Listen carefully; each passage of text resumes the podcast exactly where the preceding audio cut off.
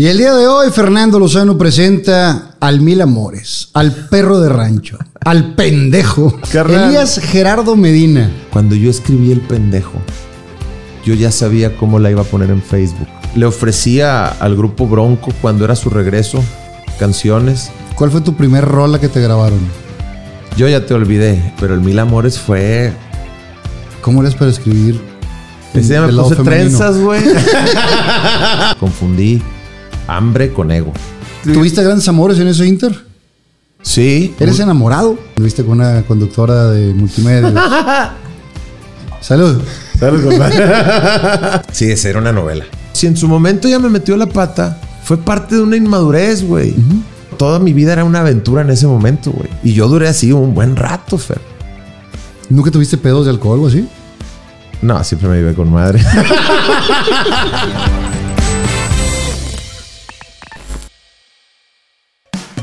Viva Aerobús. Mariachelas, Restaurant Botanero Bar. Chocolate Muebles. Torres, Mesas de Juego. Las Malvinas. Gasolín. Presenta.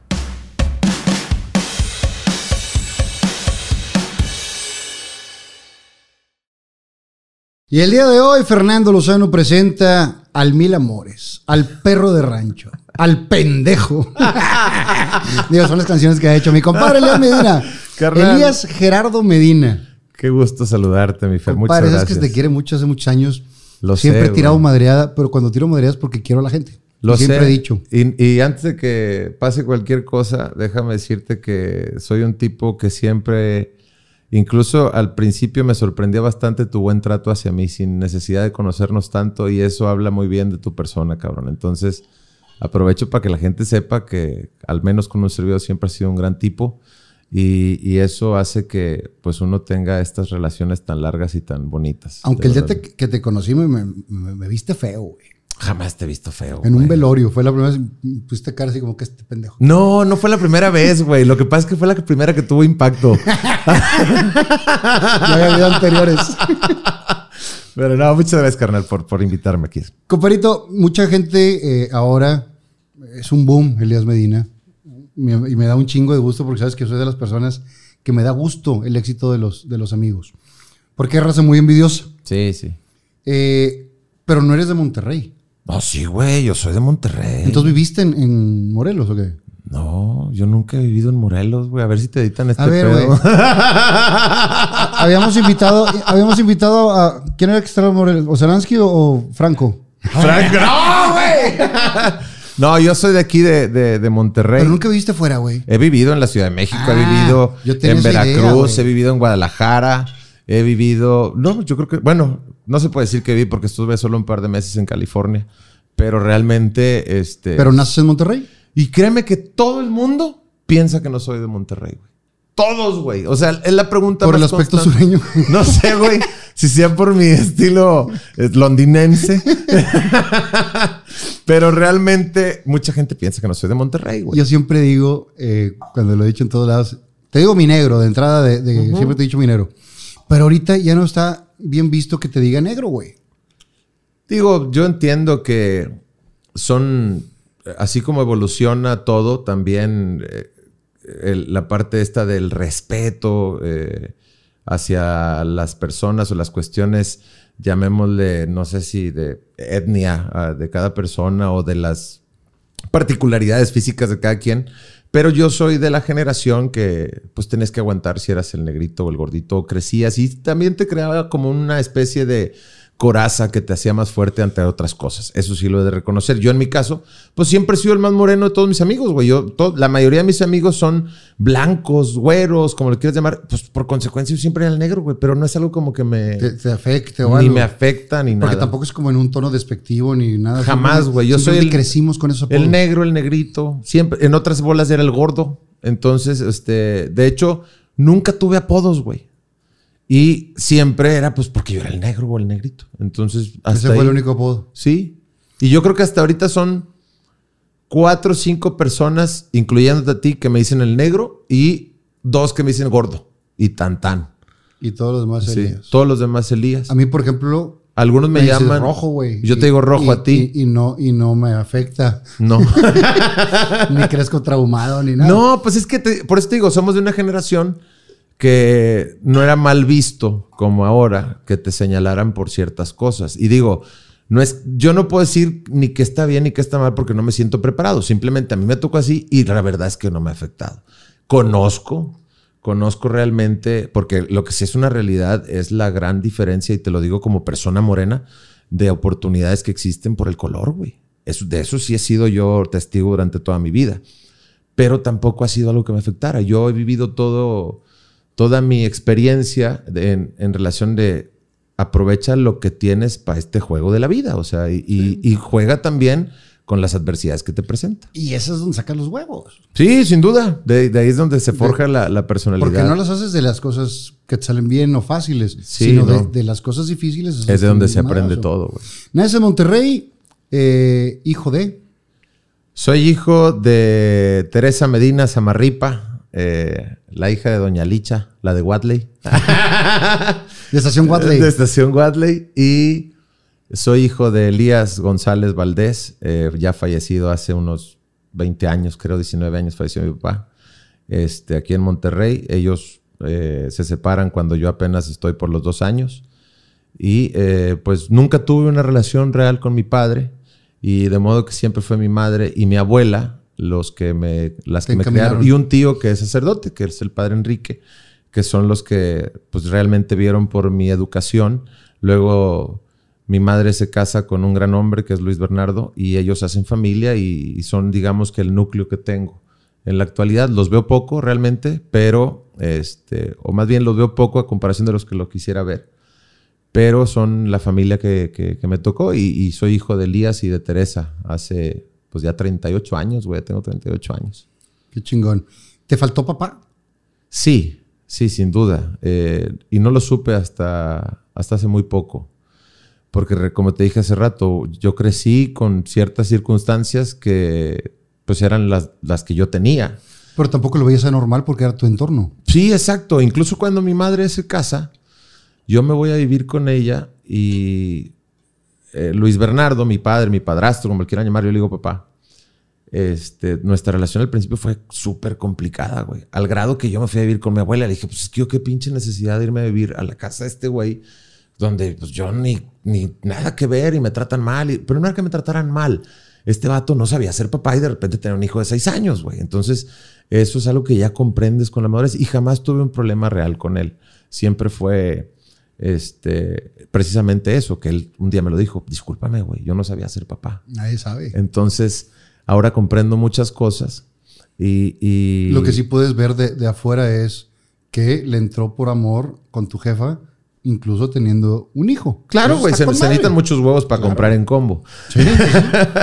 este, y, él, y siempre le voy a agradecer eso, que desde el primer momento me dio techo y cobijo y, y yo fui el que me fui y regresé en su momento cuando tenía que regresar y es un tipo que hasta la fecha se siente orgulloso de mí, comparte mis logros, me ha apoyado en los momentos difíciles, me ha dado un consejo cuando me lo ha podido dar y sobre todo quiere a mi madre, que eso, es lo más, importante.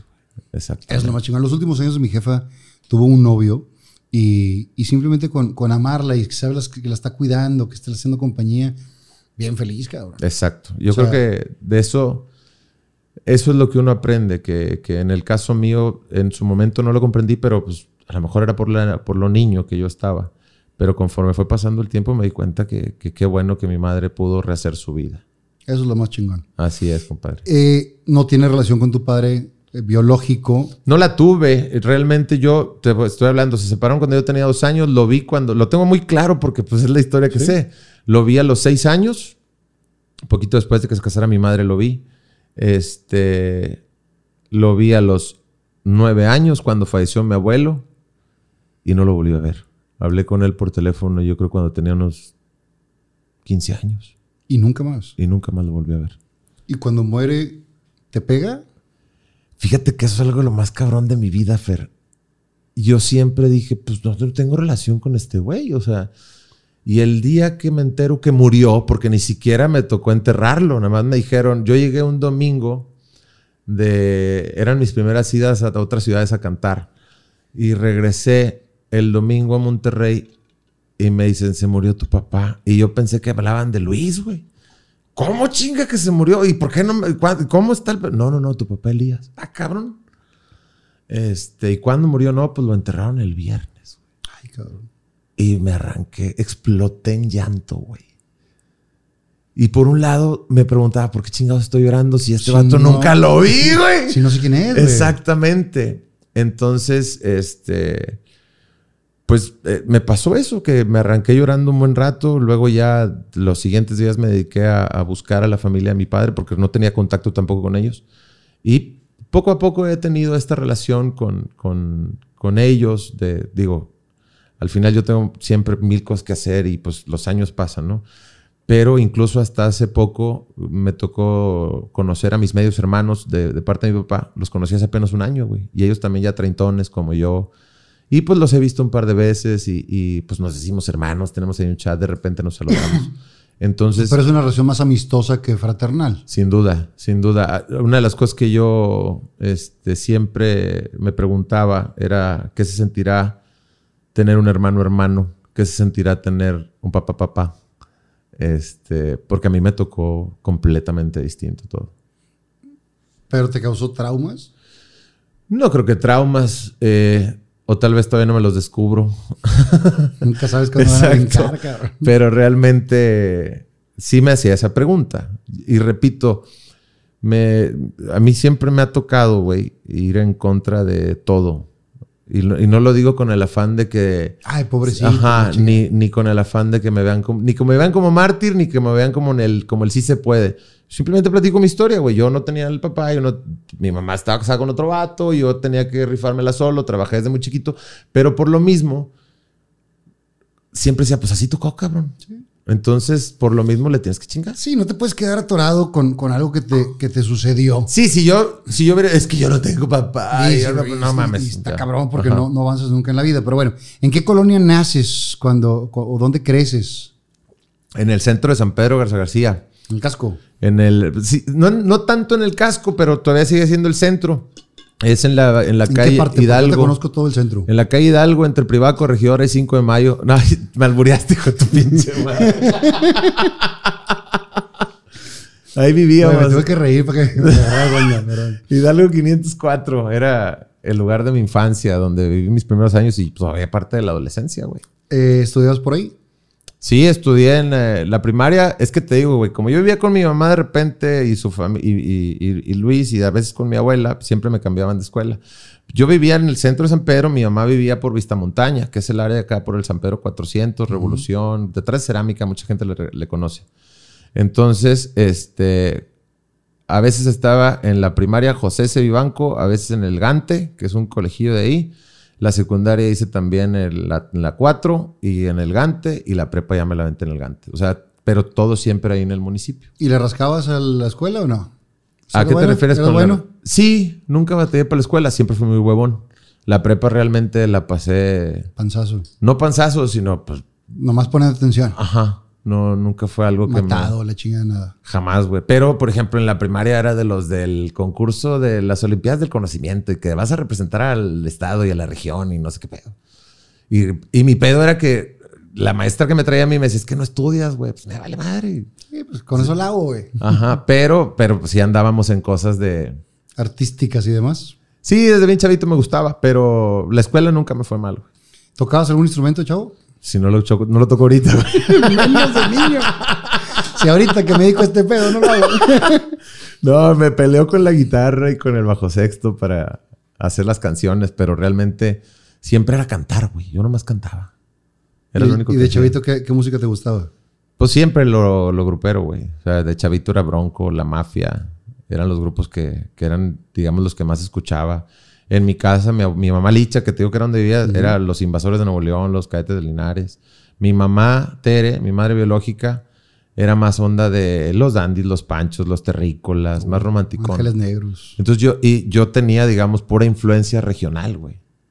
Y ahí es donde empieza mi gusto. No, no si te platicé, alguna vez lo platicamos, creo que aquí en, en la casa una vez, que mi mamá me llevaba con música clásica a la escuela. Sí. Todas las mañanas con música clásica y Beethoven, Tchaikovsky, todos los días. Y cuando me tocaba a mi papá llevarme, me llevaba con la ranchera de Monterrey. Sí. con- entonces, güey, crecí, güey, así. Pero al final te ayuda, Pero, güey. pero te hace un, un amplio panorama. te hace un espectro bien cabrón. y, de- y creo que estarás de acuerdo conmigo. No hay géneros malos. No. Hay música mala Sí, exacto. en cualquier género. Decía mi carnal Edgar Oceransky que no. eh, que viéramos la, la música como la cocina. Que hay cocina gourmet, cocina sana, cocina eh, comida chatarra. Entonces tú ya defines qué consumes, güey. Claro. Y, y hay. Es que hay gente que dice, a mí me caga el reggaetón. Nah. Hay, hay cosas buenas, güey. Sí, sí, sí. No, no de que te duro contra el muro y te rompo el. Eso es punto que cada, cada quien Es que puede es- gustar también. Exactamente. Cada quien determina por, por medio de sus gustos, güey. Pero no hay géneros malos. Hay dentro de cada género algunos autores que no la mueven tanto. Exacto. Digamos, ¿cuándo fue tu primer acercamiento así de que voy a escribir una canción? Como a los siete años, güey. Como a los siete años. ¿Y en qué te inspiras a los siete años? Tenía una amiguita, güey, en el salón que me gustaba mucho. Incluso hasta ahora tengo la dicha que es mi amiga. Para que veas que uno puede estar en la friendzone más de 30 años. Vivir eternamente en la friendzone. sí, güey. Era, era- yo creo que era la niña más bonita del salón para mí. Y le intenté hacer una canción. Porque traté de hacer unas rimas y las escribí. Nunca le confesé hasta muchos años después que yo le había hecho una especie de canción. Y ella me decía, no mames, ¿sí la tienes?". pues no, ya no la tengo. Pero fue mi primer intento y yo la cantaba, güey. Yo la cantaba este, solito, obviamente, ahí en el cuarto o algo. Lo que era para mí mi primer canción. Y luego ya, digamos que de una manera formal, fue alrededor de los 16 años, güey, que hice mi- ya mi primer rola, que la escribí En forma. en forma, que tenía una estructura y todo. ¿Y te acuerdas de esa primera canción o no? No, güey. No, no me... O sea, me acuerdo de la primera que grabé en un... en Pero un de la que le hiciste a la niña, ¿no? No, de la primera no. Nada. Lo sí. que pasa es que yo lo veo así. La primera que escribí, me escribí tenía 7. La primera que escribí bien tenía 16. La primera que escribí y que me fui a grabarla así con un amigo en un casetcito, güey, tenía 18 años, güey. Y esa sí me acuerdo. Se llama, este, Pero no puedo. Y era una especie de intento de vallenato. Este, porque, pues hay este, a mí me gustan mucho los paseos vallenatos. Y me acuerdo que hice una, una canción que se llama Pero no puedo. Y es así, por ahí tengo el cassette, güey. Pero ahorita me ando mudando de casa y sepa Ah, es madre dónde pedo. está. Pero sí, este, fue la primera que me acuerdo. ¿Tomaste algún curso o dónde te informaste o simplemente nació No. la idea de, de escribir y ya? Siempre fue como una especie de desahogo. Yo siempre he escrito, güey.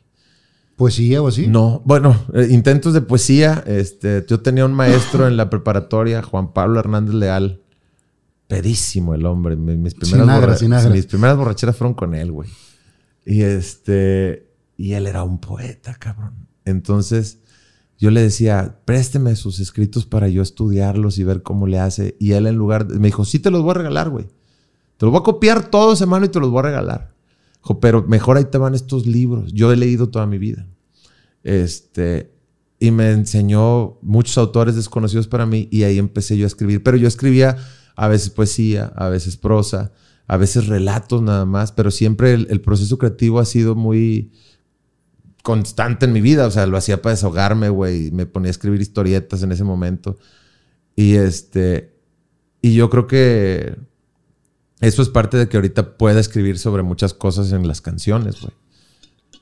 Creo que leer de entrada te da una amplitud de lenguaje para poder conocer y poder tener más opciones a la hora de escribir, porque hay gente que se, se va a lo cuadradito de Yo- lo siempre, lo simple, ¿no? Sí, yo siempre le digo a los nuevos autores o la raza, oye, ¿qué hago? pa-?" Pues vive y lee, güey. Sí. Porque son dos de las cosas más importantes. Dicen que eh, un buen compositor es bohemio, es pedote, es mujeriego. Y tienen razón, güey.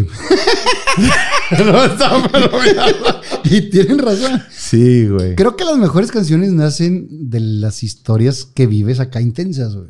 Sin duda. El, el- yo lo dije una vez ahí con nuestra comadre, la chicuela, que la estabilidad emocional, pues es mierda, güey. Pon compositor porque no, no tienes de No dónde. te da pa' dónde. Obviamente estaba en otra circunstancia de mi vida porque hoy me considero una persona eh, muy creativa en ese aspecto. Pero eh, en su momento, mis mejores desahogos se ven reflejados en canciones, güey. Cuando yo estaba muy contento dije, se retira el Mil Amores. Cuando estaba que me llevaba la chingada, le decía a una mujer, quiera Dios que un día le llores a otro cabrón como yo te estoy llorando a ti, porque te va a pasar, güey.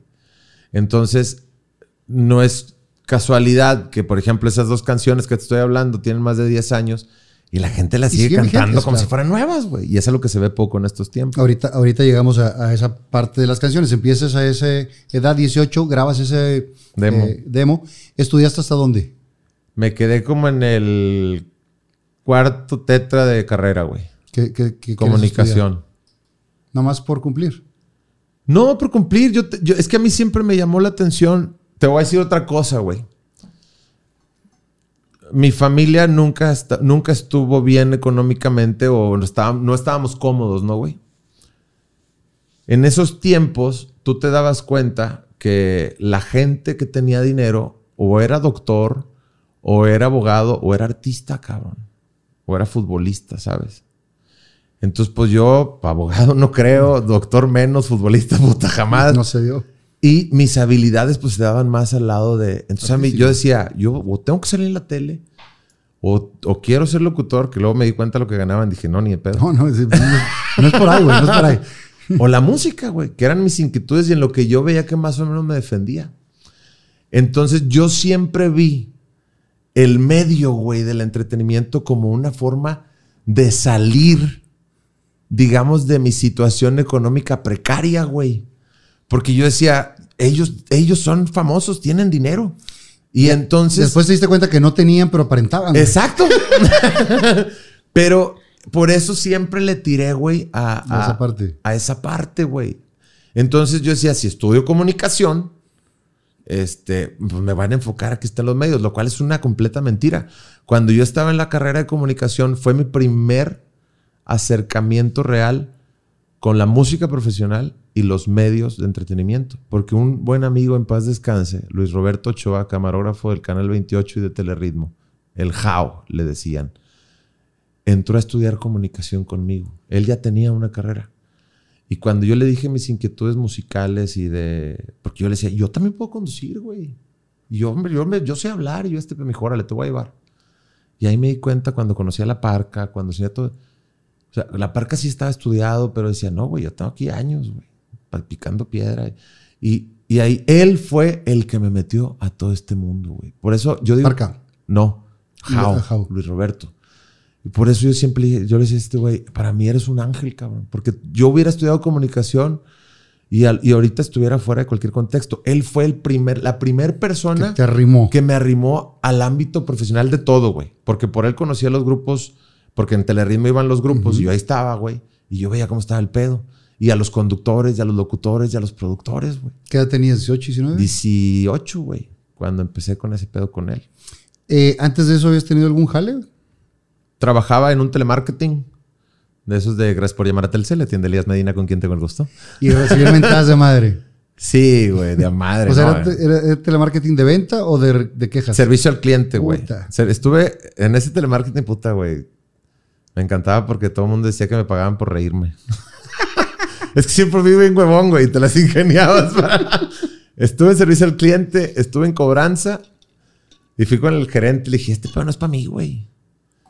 Este, me dijo, hazte un examen, güey, de, de aquí de capacidad y vemos si te meto de supervisor. Y entró una nueva campaña de Telcel al telemarketing donde yo estaba.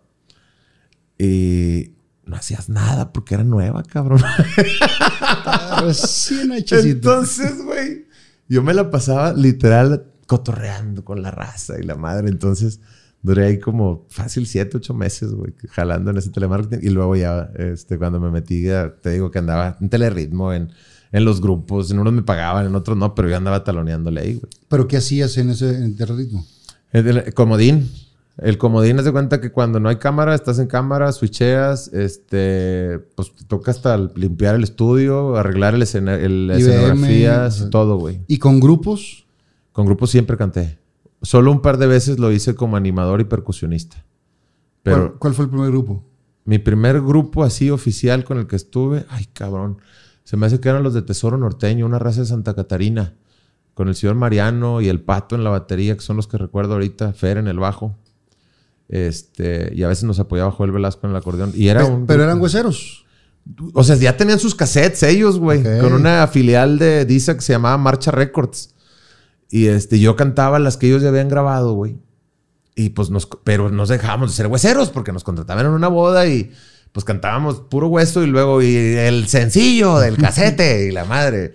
Pero yo nunca grabé con ellos. Tampoco estudiaste canto. Tampoco, güey. O sea, totalmente. Soy, no sé si el- término sea lírico, pero pues no estudié ni canto, ni composición, ni nada de eso, güey. O sea, No sean como yo. Cuando traes. es, que, es que hay de todo, güey. Creo, creo que cuando lo traes, lo traes y. y Digo, eso fue en ese entonces. Ahorita soy una persona que me estoy prepara y prepara y prepara constantemente. Pero no tenías la idea de chavito que quiero ser compositor. En lo absoluto. De hecho, a mí me descubren compositor, güey. O sea, yo tenía un par de canciones que El pasadito este con las que me vallenato. desahogaba. Y luego ya, yo tuve una novia que me regaló mi primer grabadora de notas, güey. Como las que usaban los reporteros. Cuando se- porque decía, es que, puta, se me ocurrió una canción, pero se me olvidó, güey. No, mira, me la regaló una Navidad, güey, no se me va a olvidar.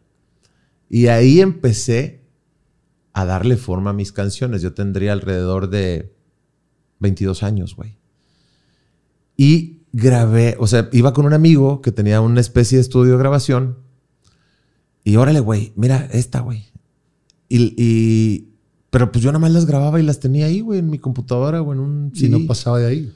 Hasta que un chavo que, era un que es productor aquí en Monterrey, cuando a mí me corren de los bares, que eso también fue una gran escuela en mi vida, cantar en bares, ¿En cuáles trabajabas? En el barrio, en la cadena del barrio, jalé la mayoría de los años. Eh, estuve cinco años, yo estoy bien agradecido porque eso también marcó mi vida, güey.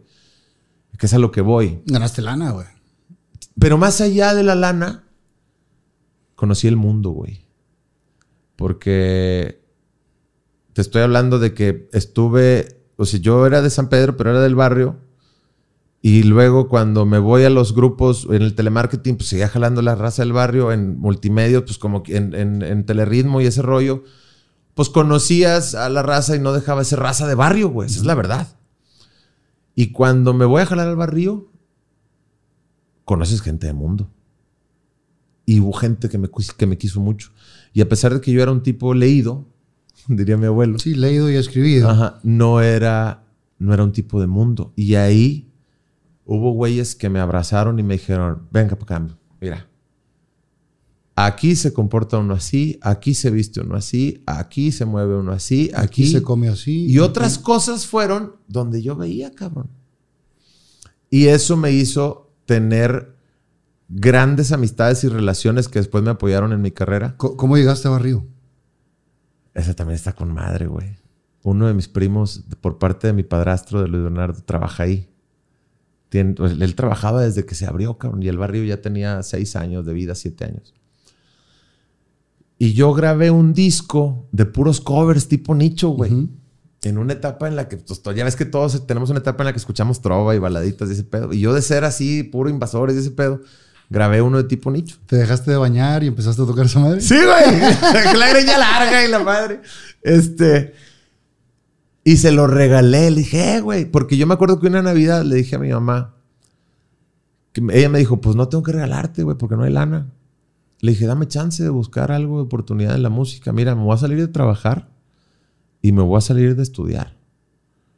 Pero quiero que, que me apoyes. Si en un año no logro una chambita, yo aspiraba, güey, un grupo de bodas, este, eh, un grupito de eventos, algo así que me mantuviera, ¿no? Y le di, grabé ese disco con un cuate, Saúl Cervera, de Mérida, Yucatán, con el que trabajé muchos años, que él no me cobró, güey, por hacerme la grabación. Y fuimos con otro chavo, Eliezer García, lo grabamos. Y se lo di a mi primo, ten, güey, pues tú jalas en bares a ver si sabes de algo. Y un día mi primo estaba arreglando las bocinas con mi disco puesto y pasó Pepe Garza, el dueño del barrio, y le dijo, ¿quién es ese güey? Es mi primo.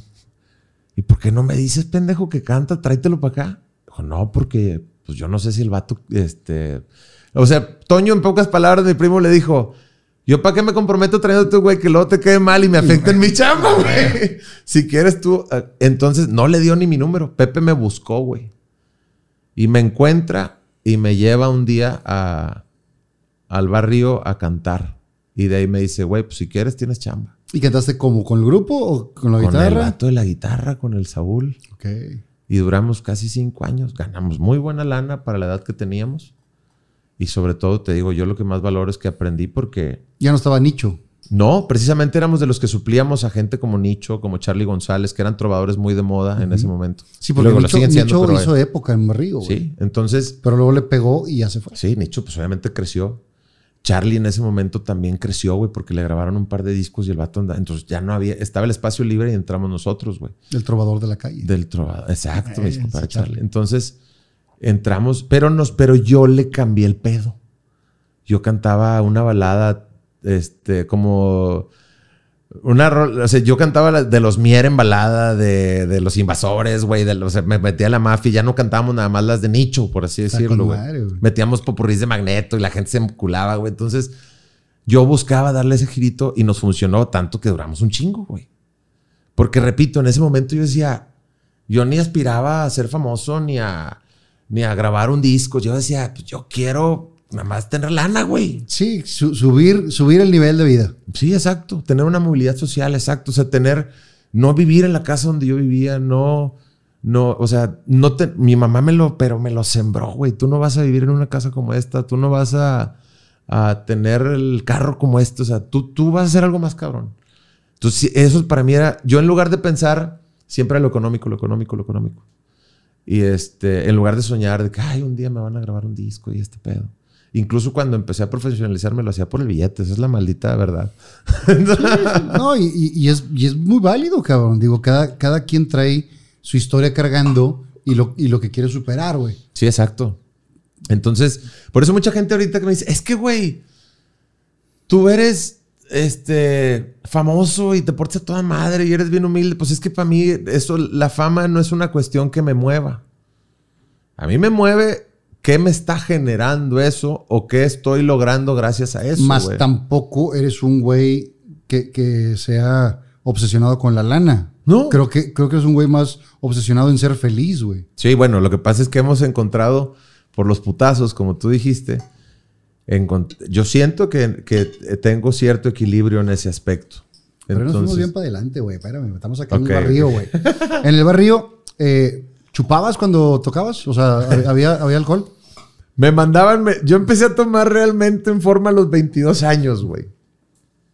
Mucho- y, o sea, 20, 21, perdón, no, como a los 20, 21 años. Me mandaban servilletas, güey, que decían, cantas poca madre, nomás no hables entre las canciones. Creo que sí, vamos a continuar con la siguiente.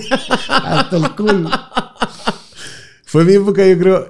Hace poquito lo, lo platicaba con otro cuate y digo, güey, es de las épocas más bonitas y maldita sea que uno no las aprovecha como debería, pero me la pasé en el pedo, tuve los más bonitos amores, las grandes experiencias, mis primeros viajes en grande.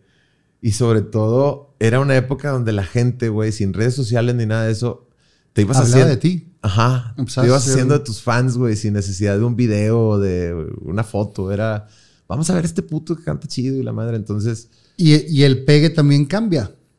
De ser el gordito oscuro, te ven, te ven, te ven siendo el que canta y canta con madre y, el- las viejas empiezan a ver tu talento, güey. Es el mal del escenario, dice mi comadre La Roja Itzel Martínez. Dice, güey, todos están bien feos, nada más que se trepan en un escenario. y ahí- Pero sí, obviamente, este cambia mucho el, el cómo te ven, el, el- el trato, güey, incluso.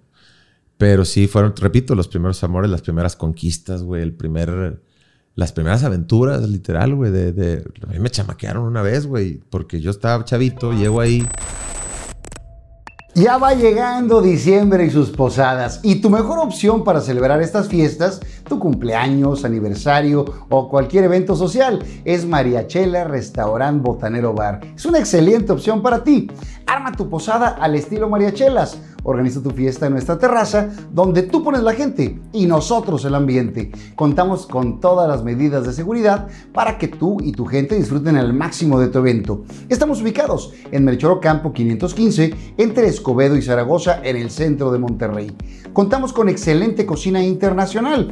Disfruta de nuestro delicioso menú y paquetes desde 199 pesos por persona. O bien, trae tus cortes de carne y aquí te prestamos nuestro asador para que se arme tu carnita asada. Búscanos a través de Facebook e Instagram como Botanero Mariachelas o envíanos un WhatsApp al 818-063-5989 y separa ya tu fecha para estas posadas. Botanero Mariachelas es tu mejor opción. A mí me chamaquearon una vez, güey, porque yo estaba chavito, llego ahí, literal, una mujer me lleva con ella. Y, Y tú víctima de la y yo víctima de la situación creí que éramos novios. y me dijo, no, mi rey, tú fuiste No, el sábado, rey". güey. O sea, Literal. sí, güey. Y, y- y pues eso te va curtiendo y te va enseñando y te hace un colmillo, güey. Entonces, ahí yo creo que empezaba la época real del pedo ¿Y era más grande la mujer esta? no, o sea, Del yo, creo- vuelo. yo creo que del vuelo, un año mayor que yo, 12 años, pero con mucha más experiencia de vida que yo, güey. Este, que es a lo que voy con el mundo, cabrón. Entonces, este, de ahí prácticamente yo creo que empieza todo este rollo del mil amores, de la bohemia, de las mujeres, del perderme, güey, de, de- de estar todo el tiempo viendo, como ya tenía, digamos, un sustento económico, Tenías una base ya segura. me permitía experimentar de todo y aparte teníamos tiempo, cabrón. Entonces tenías tiempo para, oye, nos vamos tres días a Huatulco, vámonos, chinga su madre.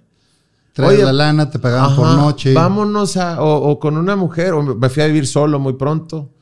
Y, y pues, oye, una mujer de que, oye, me puedo quedar unos días, quédate un mes, güey, si quieres. Y era mi pareja un mes y vivíamos el rollo y era, En artista, güey. O sea, en artista de esos artistas. sí, güey, perdido, güey. Y el día que no tocabas, pues vámonos a un antro a ver qué pescamos, güey.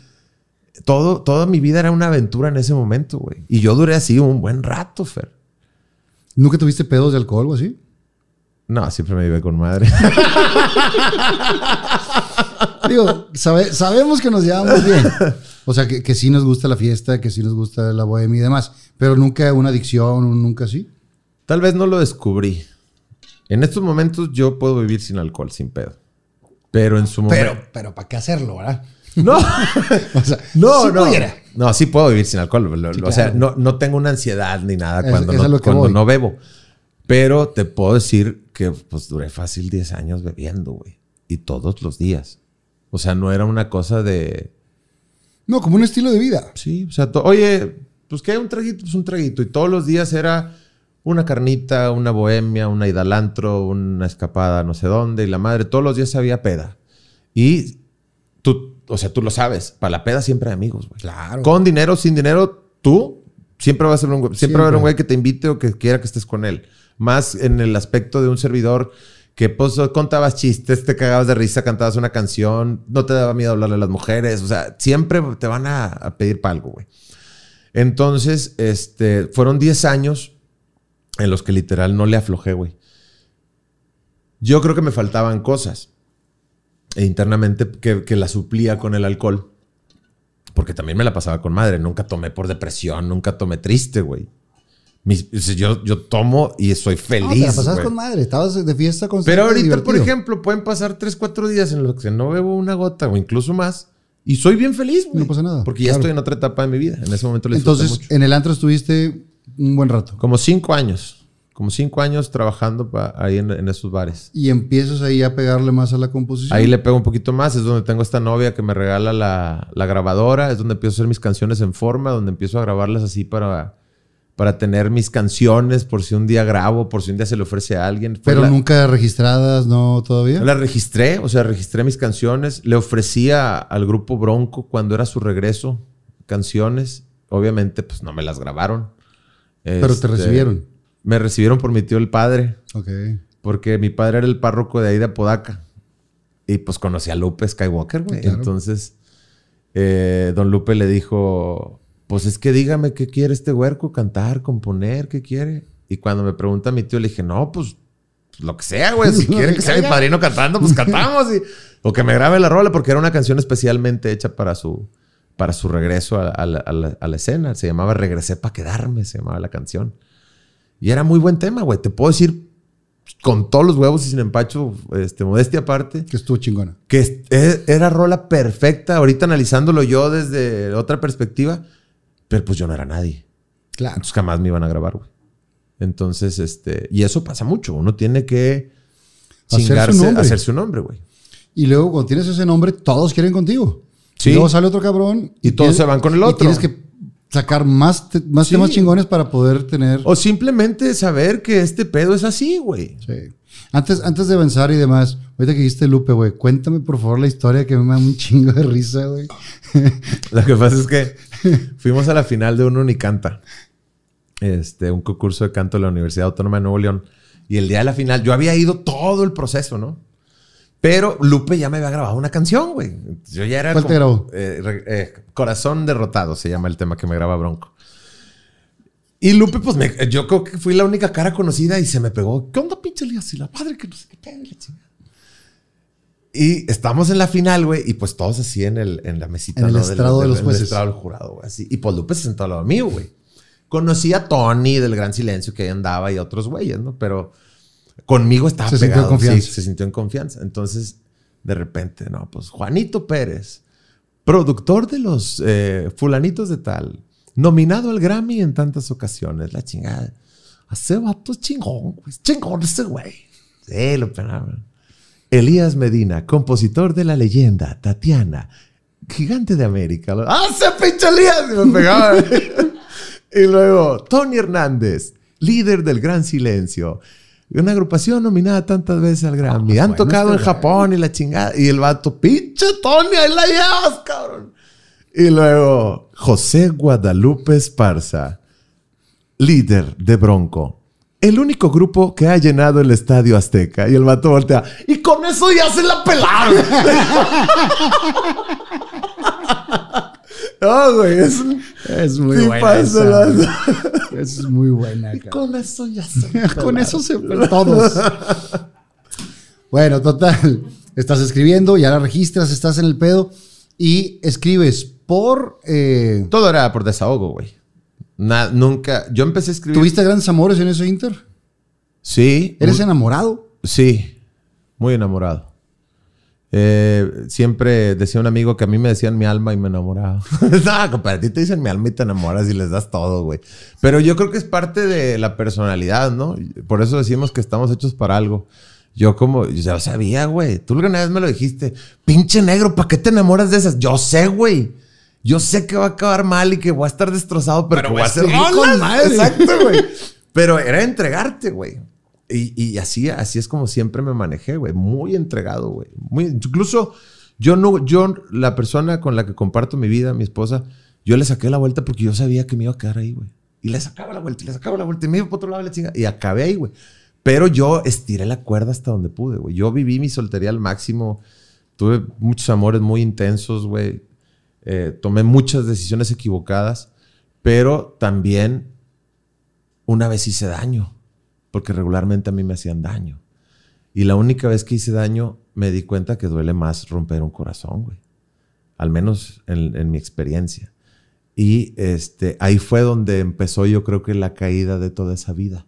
Porque yo le hice daño a una persona a mi perspectiva. Y, este, y me dolió mucho, güey.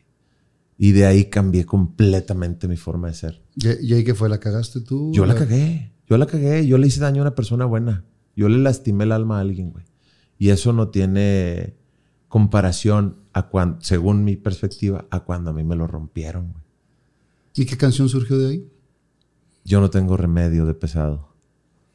¿Cuál es esa? Es un sencillo que tuvieron en Estados Unidos que, en pocas palabras, dice: Yo no tengo remedio.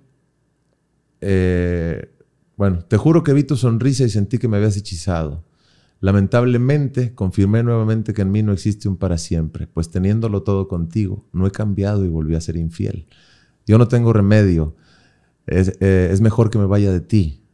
Sé muy bien que un día serás feliz, pero nunca en mis brazos, porque yo no soy solo de una mujer. Pensé que te amaba y ya ves. siempre me traiciona el instinto y termino besando otros labios. Entonces, eso, y una canción que se llama Duele Más, este, que nadie me ha grabado, pero que habla precisamente de eso, duele más romper un corazón. ¿Tuviste la oportunidad después de pedir perdón, de aclarar las cosas, de decir la cagué? Sí, sí, este, no creo que hayamos tenido los dos la suficiente madurez para aceptarlo, pero al menos tuve la oportunidad de hacerlo.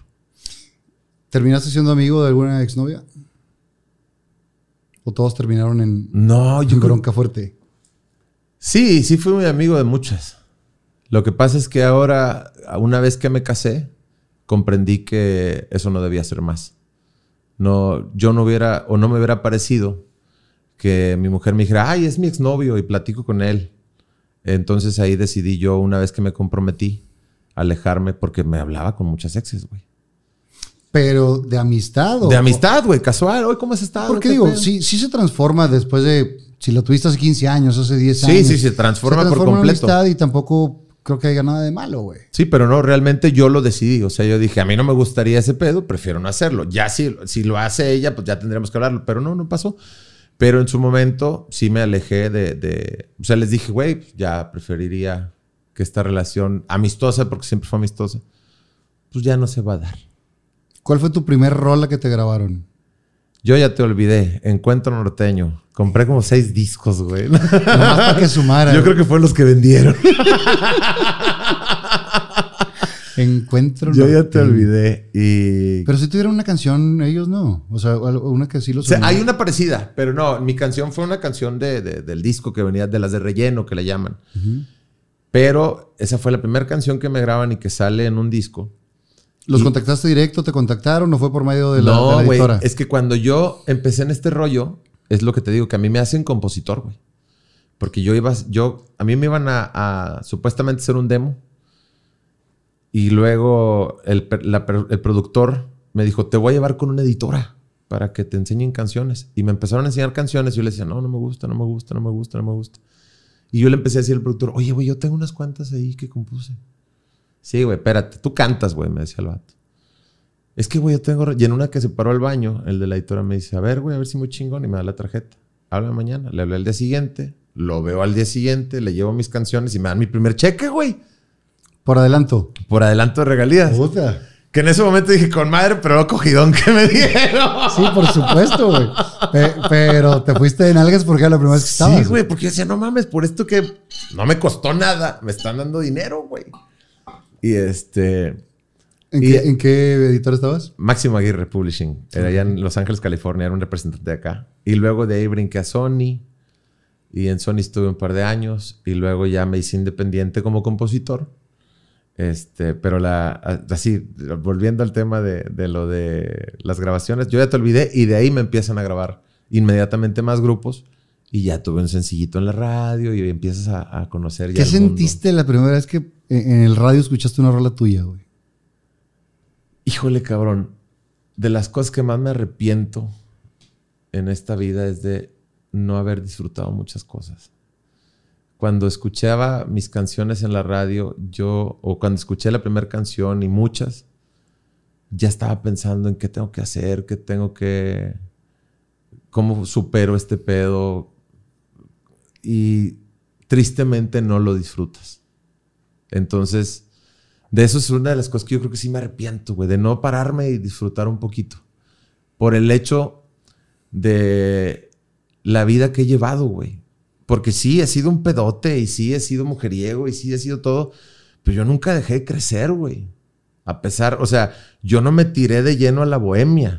Me encantaba ese estilo de vida, pero yo me levantaba a trabajar, a producir dinero, a tener en mi cuenta. O sea, yo terminé. A mí me dan una patada en la cola de los bares y yo tenía ahorros para vivir dos años, güey.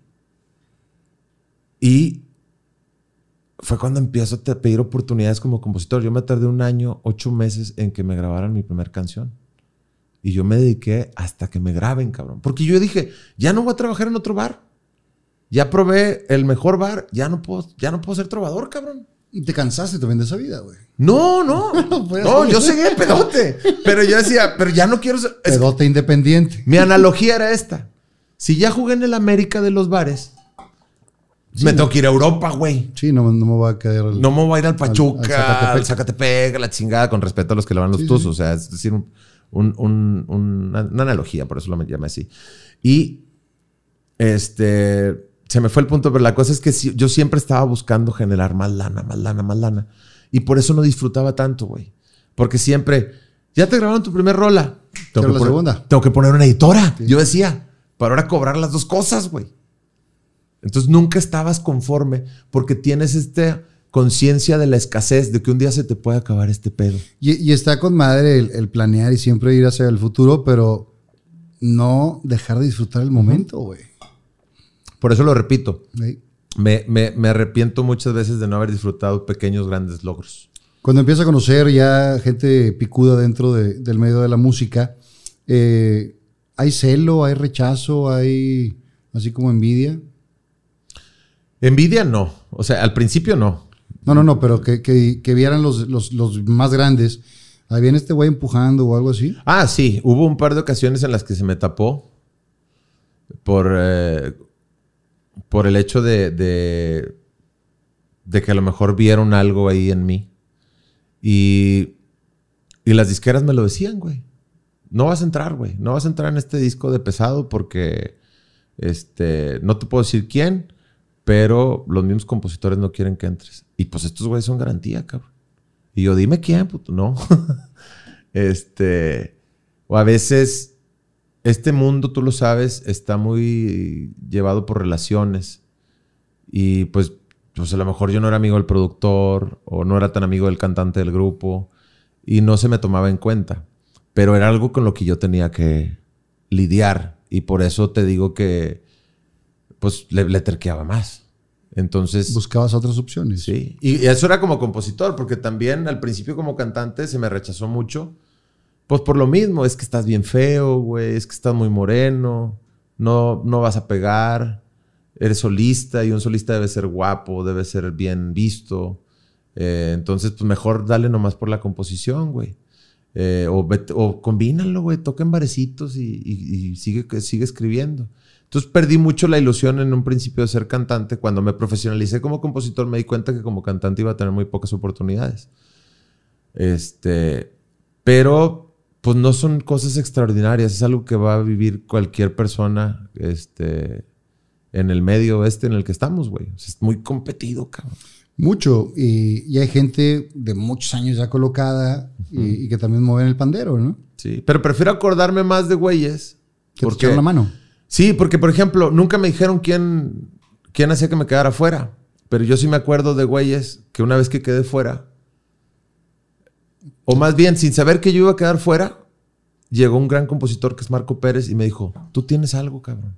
No le aflojes, güey. Escuché esta canción tuya y esta canción. Tú vas a, tú vas a ser alguien, güey. Y Marco es una pistola, güey. O sea, ese vato es un dios de la Que le mandamos un saludo. ¿Está viendo en Macala? ¿Dónde Estoy vive? en Macara el señor. Y este, y a lo mejor él ni se acuerda, güey. Pues yo estaba sentadillo así en la, en la defensa de una camioneta de los de pesado. Y me dijo, eh, pinche Elías, escuché un par de canciones tuyas. Están con madre, güey. Tienes algo, cabrón. Y ese güey me dijo, el, o sea, una de las primeras cosas que ahorita me caracterizan. Tú escribes de todos los tipos. Aprovechalo. Entonces dije, ah, cabrón. Me dijo, puede ser una cumbia así, puede ser una balada así, puede ser una rechico. Tú no estás encasillado, güey. No le aflojes, güey. Y ya. Entonces, para mí era como que si Marco Pérez, que le ha grabado, ta, ta, ta, me dice que ahí traigo algo, pues quiere decir que a lo mejor sí, güey. Porque también es otro punto importante. Tienes que considerar el hecho de que aquí tu negro servidor, si bien yo te dije ahorita, no, no- no he descubierto traumas en mi vida, sí creces con muchos complejos y con un sentido de inseguridad muy cabrón. Porque eres el moreno, eres el gordito, eres el que no trae lana, y luego llegas a un mundo en el que te rechazan, vienes de un entorno familiar donde no te sentiste completamente abrigado. Entonces, hay veces que sea, puta, realmente soy bueno, güey. O, o, qué pedo. Porque lamentablemente uno se da muchas veces menos valor del que realmente puede tener. Entonces, yo lidié mucho tiempo con ese pedo. Con el hecho de, oye, chingón, ay, pues gracias, nada, ¿cómo crees? Y la madre. Y, y ese tipo de cosas. ¿Cómo te hiciste consciente de, de- del valor que tenías? Porque digo, lo, ve la gente, trascienden muchas rolas, pero tú, ¿cómo te diste cuenta y cómo lo trabajaste? Yo creo que ni siquiera lo he trabajado, güey. Simplemente cuando aceptas el cariño, te das cuenta que está con madre, güey. O sea, yo pocas veces tuve una expresión de orgullo, por ejemplo, de parte de mi familia. Hoy comprendo que muchos de los que hacemos esto es por una aceptación social que no tuvimos en la casa. Y eso es cuando estás consciente de quién eres como persona. O sea, cuando no, no como yo quién soy Fernando, o yo quién soy Elías, no, como humano, güey. Sí, sí, sí. Si uno anda buscando la fama es porque algo no te dieron de chiquito, se chingó, porque te falta algo. En mi caso yo buscaba billetes, pero también me, me fui descubriendo que cuando alguien me elogiaba algo de manera honesta y yo no lo aceptaba, era también porque a mí nunca me dieron una muestra de cariño tal vez de chiquito como yo la necesitaba. De modo que cuando la empiezo a recibir digo, no tiene nada de malo, güey, que te digan qué bonito cantas, qué bonito escribes, este, o lo que sea. Pero no es tanto que lo haya trabajado, es que lo empecé a, a aceptar. No tiene, no tiene nada de malo, güey. Una vez una manager que yo tuve me dijo, es que eres como un perrito de la calle que nomás te han pegado, cabrón. Uno te dice algo Sí, y alguien te quiere acariciar y lo Ajá, sacas, güey. Exacto, güey. Entonces, ¿Qué manager? Damara Félix de Ecléctica, que también es manager de los Tres Tristes Tigres. Ok. Este, ella fue mi manager un tiempo. Y, y eso es a lo que voy, güey. O sea, uno aprende a, a recibir ese cariño. Que por lo mismo, como estoy consciente de qué pedo conmigo, pues mañana se acaba esta fama y me vale madre, sigo igual. Cuando ya sabes quién eres y lo que vales como persona, no Exacto. como profesional. Exacto. Pero eso te, te costó aprenderlo. Sí, claro, güey, porque pues ahorita estamos hablando de mis primeras grabaciones, de cómo voy desarrollando y mi mundo realmente cambia cuando me empiezo a ser cantante. Ahí es donde vale madre todo, pues, o sea, que me empiezo a hacer mil cosas, ¿no? ¿Cuándo viene el primer madrazo radial? Como compositor, Sí. el Mil Amores. Ese es el primero, así que. Es que ya había habido Oh. madrazos, pero el Mil Amores fue Bueno, fuera Mil Amores de es un fuera de serie, güey. Pero antes, ¿Costumbre fue antes? Costumbre con Quiera Dios. Quiera Dios. Los Rieleros del Norte con una canción que se llama Delirando, que fue muy exitosa en Estados Unidos. El Chapo de Sinaloa. Este. LMT. O sea, ya había tenido yo varios éxitos en la radio. Pero el Mil Amores fue. A ver, de LMT, ¿cuál fue? Se te acabó la tonta que caía en tus brazos cada que escuchaba. ¿Cómo eres para escribir? Ese ya me puse femenino? trenzas, güey. yo me meto en el personaje. ¿no? Dijiste, Carmona, venga. Ay, güey. No, este. Pues es el hambre, pinche, güey. Repito. Pues hacer, así las canciones infantiles de Tatiana, güey. ¿Esos cuáles hiciste, güey? Ella me grabó Espapirifáctico, Bruno, Sirena, Apaga la Luz. Como seis canciones me grabó Tatiana. Que, que digo, es una gran amiga tuya, güey. Sí. güey. Mía también, pero digo. Ella fue. Ella es de las personas que siempre me ha echado porra, siempre me ha dado una palabra de aliento. Muy, muy echada para adelante ella. Entonces siempre voy a estar muy agradecido con ella. ¿Cómo no? ¿Y, y alguien sí sabes que te puso el pie o no? O sea, que alguien que sepas. Digo, aquella vez no te enteraste quién era. Pero alguien que diga, me quiero chingar a No, este pues güey. yo tuve una relación de, con una persona que era mi, mi manager, que tú la conoces. Fue jefa tuya. Y, este, y cuando yo termino la relación con ella, que era tanto laboral como personal, eh, después me, me- me enteré que, bueno, es que yo, por ejemplo, terminé de trabajar con ella y como a los seis meses me reactivé, porque yo primero no sabía qué hacer con mi vida, me regresé a Monterrey en calzones, no tenía un peso, no sabía qué iba a, no sabía qué iba a hacer, güey. Este, y me dan una oportunidad en caminos y gracias a Pepito Lizondo de Pesado. Entonces, güey, pues tu primer sencillo va a ser esta canción y Pepito le metió ahí, güey, este, para que sonara en la radio y vamos a hacer una campaña de tele. Pues no te quieren en la tele, cabrón. Oye, pues una entrevista acá, pues no. Oye, pues esto que no. Ah. Y este, y un día, pues yo dije, pues es esta morra, güey, que me está metiendo la pata porque ella tenía cierta influencia sobre ciertos medios. Y un día la que me lo dijo al chile fue la chicuela, güey. Me se acercó y se disculpó conmigo.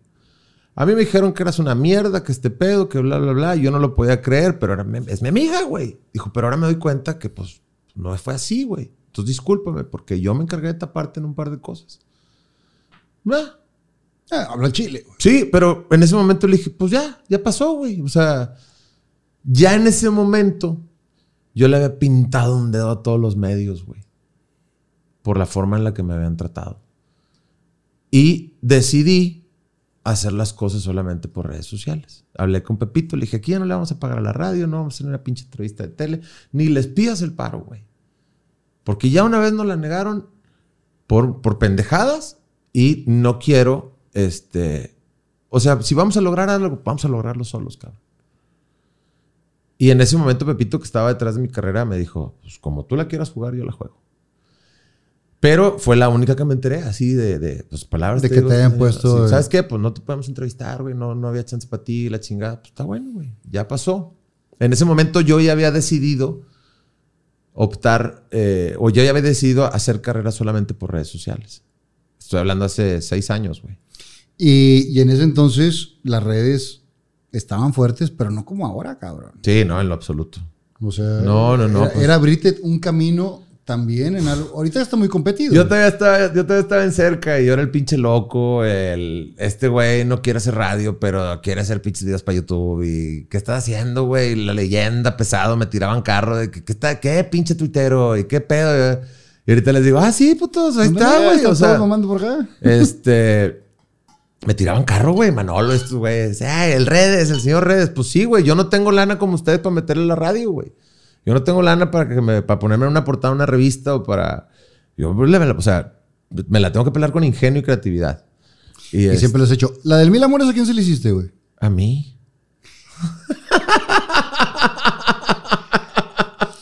Eh, mamón. ¡Te lo juro, güey! o sea, sí, para ti que te retirabas. Pero ¿con quién estabas, güey? O sea, tuviste que haber decidido eso porque estabas con una vieja, güey. Ah, es una novia que tuve como cinco años, güey. Es la, yo creo, hasta la fecha mi esposa me dice, vamos con madre, pero todavía no rebaso a esa vieja. pero, este, yo traía una novia, que a ella le hice muchas canciones, este, incluso una vez me cobró regalías.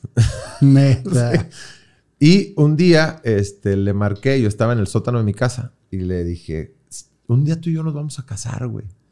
Y te voy a cantar, te voy a, nos vamos a bailar esta canción, o nos van a cantar esta canción. Y se la canté.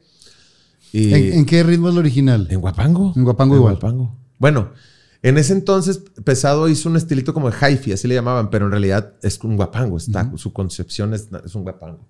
Este, y se la canté y era una canción de risa, güey. O sea, nos daba risa porque, ah, el día que nos casemos, porque ella en su momento me decía, yo sé que traes mil viejas, pero la buena soy yo. Yo sé que traes mil viejas, pero la buena soy yo. Y a mí me vale madre que seas un pedote que traigas mil viejas, la buena soy yo. Así decía. Así decía ella. Güey, ¿por qué nunca me consiguieron así, güey? porque, porque siempre me dicen. Porque nunca acaba bien, güey. yo soy, yo soy la buena y no quiero ninguna más. Ay, güey, pinche envidia. Compadre, salud. Salud, salud. Y les quiero comentar que estas sillas el librero que están viendo en el programa de Fernando Lozano Presenta son nada más y nada menos que de chocolate muebles. Ellos tienen una gran variedad en salas, comedores, recámaras, mesas de centro, accesorios, tapetes y mucho más. A mí me encantan todos sus productos, ya que son la combinación perfecta entre calidad, buen diseño y precio justo. Así que no esperes más y tómale foto a la pantalla para seguirnos en nuestras redes sociales y puedas conocer los muebles de tus sueños en Chocolate Muebles. Salud, compadre. No será la primera y la última, ¿eh? Tú lo has dicho. Oye, total, ¿por qué cortaste con esa morra, güey? Si, si, si tenía tanta sabiduría en su mente. No, cortamos porque eh, justo fue cuando me dan la primera oportunidad como cantante ya formalmente. Y me tengo que ir a California a grabar parte del primer disco, este, hacer pues las primeras cosas así de que las fotos, el video y todo ese rollo. Entonces yo iba a California, me quedaba un mes, regresaba un par de días a verla.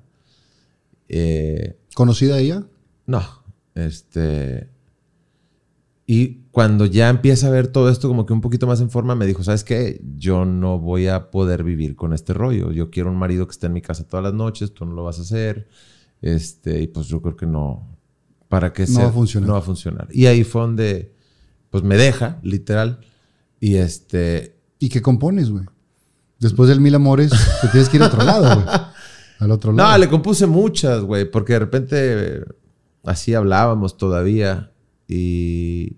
Pero yo creo que la más bonita que le escribí de, de esa cuestión del dolor fue una que me grabó la leyenda y que también grabé yo, que se llama No Debería Amarte. Que también fue sencillo con la leyenda, que, que habla de, de, esa cuestión de personas que se fueron hace mucho tiempo, pero que sigues queriendo y que dices, puta, si regresara, güey, pues yo volvería. Y que dices, a lo mejor no fue un pedo grande, sino un pedo circunstancias. Sí, tal cual, porque realmente fue muy honesta cuando terminamos. No, puedo, no voy a seguir por esto. Ella analizó bien su vida, una cuestión muy inteligente, güey. No se dejó llevar tal vez por el apasionamiento de una relación de chavos y en ese momento dijo no. Y creo que fue una muy buena decisión. ¿Cómo te va con ese primer disco ya tuyo? Muy mal. Pero no te preocupes, fue en todos. No güey. Este... Es que para ese entonces ya tenías un nombre dentro de la composición. Sí. Ya te habías abierto un camino. sí, algo, sí. Y, y- y abres otro, otra línea que no te habían visto. El, el- Exacto, el, cantante. El, cantante. Y también te tiene que dar una pinche aterrizada muy fea, güey. Sí, bueno, eh, lo que pasa es que me, re- me despertaron eh, el, el sueño dormido ese de- del cantante, ¿no? Porque esa fue mi ilusión todo el tiempo, desde niño. Y, y luego eh, realmente no funcioné como en el primer disco porque todo mundo éramos inexpertos. Mi, la persona que apostó por mí era inexperto en ese aspecto del negocio, yo era inexperto. Todos nos, eh, vaya, nos asistimos por personas que solo nos vieron la cara y, y- y, pues todo fracasó. Yo eh, no tenía control creativo, ellos eh, apostaban por promotores de radio que los estafaban y todo ese tipo de cosas que pasan comúnmente en esto de la cantada. Y luego, este, pero yo ya estaba aferrado a la cantada, cabrón. Y era una cosa de, yo apego porque pego, güey. Y no mames. Y ahí también es parte de la inmadurez de, de su momento, ¿no? Yo tengo que pegar y no es posible que, que yo, que la gente no vea, que yo canto con madre, que yo este pedo. Y estaba completamente equivocado. Yo una vez dije, confundí hambre con ego. O sea, yo pensaba que tenía mucha hambre de cantante y no, yo tenía ego de que yo quiero que me reconozcan, güey. Por esta, por Ajá, esta área. En ahora. esta faceta, porque todo el mundo decía qué bonito escribes, pero nadie decía qué padre cantas.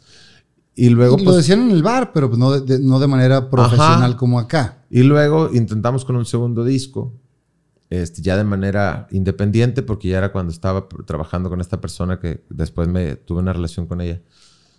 Y este, también funcionó poco. Eh, y se- Viéndolo desde ahorita, o sea, desde este punto hacia atrás, ¿a ti te gustaron el resultado de los discos? Porque el primer crítico eres tú, güey. No, y ahí siempre fue el error, güey. Al final, en este negocio como en la vida misma, sí existe la magia, cabrón. Existen las cosas que tienen que pasar, güey. Yo, eh, el primer disco tuve cero control, cero decisión. Me decían que tenía que cantar como lo tenía que cantar. Yo, yo tenía mucho este problema con el hecho de... Lo tuve hasta hace muy poco. Todavía hasta hace muy poquito lo tenía de puta madre. A mí me hubiera encantado ser un artista, ser ese güey que lo cuidan, que le dicen, tú nada más preocúpate por escribir la canción y cantar. Que, pero yo tuve que poner... El primer disco nunca salió a la venta en México. El segundo disco yo lo tuve que poner en los mix-ups y esas cosas. O sea, tú distribuyendo. Yo distribuía, güey, porque ya éramos independientes. El tercer disco, que fue el de cerca, yo tomé decisiones que, que también este, pues le, le correspondían más a un manager o a alguien que, que- que esté detrás del artista. Entonces siempre era como que me desencanto, que, ay, güey, me encantaría ser artista, pero pues no puedo. Y este, creo fielmente, hoy más que nunca, que las cosas pasan en el momento que tienen que pasar y, y que cuando en la vida te dejas caer, güey, al abismo, es cuando aparece el puto paracaídas o cuando aprendes a volar. Porque en mi caso, los, el primer disco me dijeron que, el segundo disco me dijeron que, el tercer disco, Pepito Elizondo, que lo amo, También me dijo que, güey. Que te lo dijo con todo el amor también. Ah, güey. no, claro, él, él no- él nunca lo hizo como, como una especie de, de dictador, sino él creía que por ahí, y pues él es el experto, cabrón. Sí, te no mames, güey, pues es mi productor, güey. El cuarto disco, yo ya lo hice más por salirme de cerca, el cuarto y el quinto disco. ¿Tuviste pedos ahí? No, pero yo no tenía el apoyo. Entonces, este, yo no tenía el apoyo de ellos, no tenía la libertad creativa al 100% y este, pero les tenía que entregar discos. Y yo decía, ¿por qué te voy a entregar discos con mis obras? O sea, con mis, con mis canciones, para que luego te los quedes eternamente. Entonces, ahí le jugué el pendejo. y les dije, yo les debo dos discos. ¿Qué les parece si hago uno de covers así, tipo nicho, bien chingón? Están jalando en YouTube mis videos, porque yo sigo haciendo videos en YouTube. Lo mejor de YouTube lo ponemos aquí. Y un homenaje a Joan, Sebastián. Sebastián. Y, me voy. Y los vatos, pues grábatelo. Que también, que, que digo, se la saben todas, güey. También en cerca dijeron, está bien, que se vaya la chingada. Sí, güey, déjate de aquí. Entonces, pero el día que me fui me, me pude. ¿Cómo le llevabas con Don Servando? Poca madre, güey. Fíjate Un que. viejazo, güey. Esa es otra de las experiencias. Cuando me dijeron que había fallecido, lloré.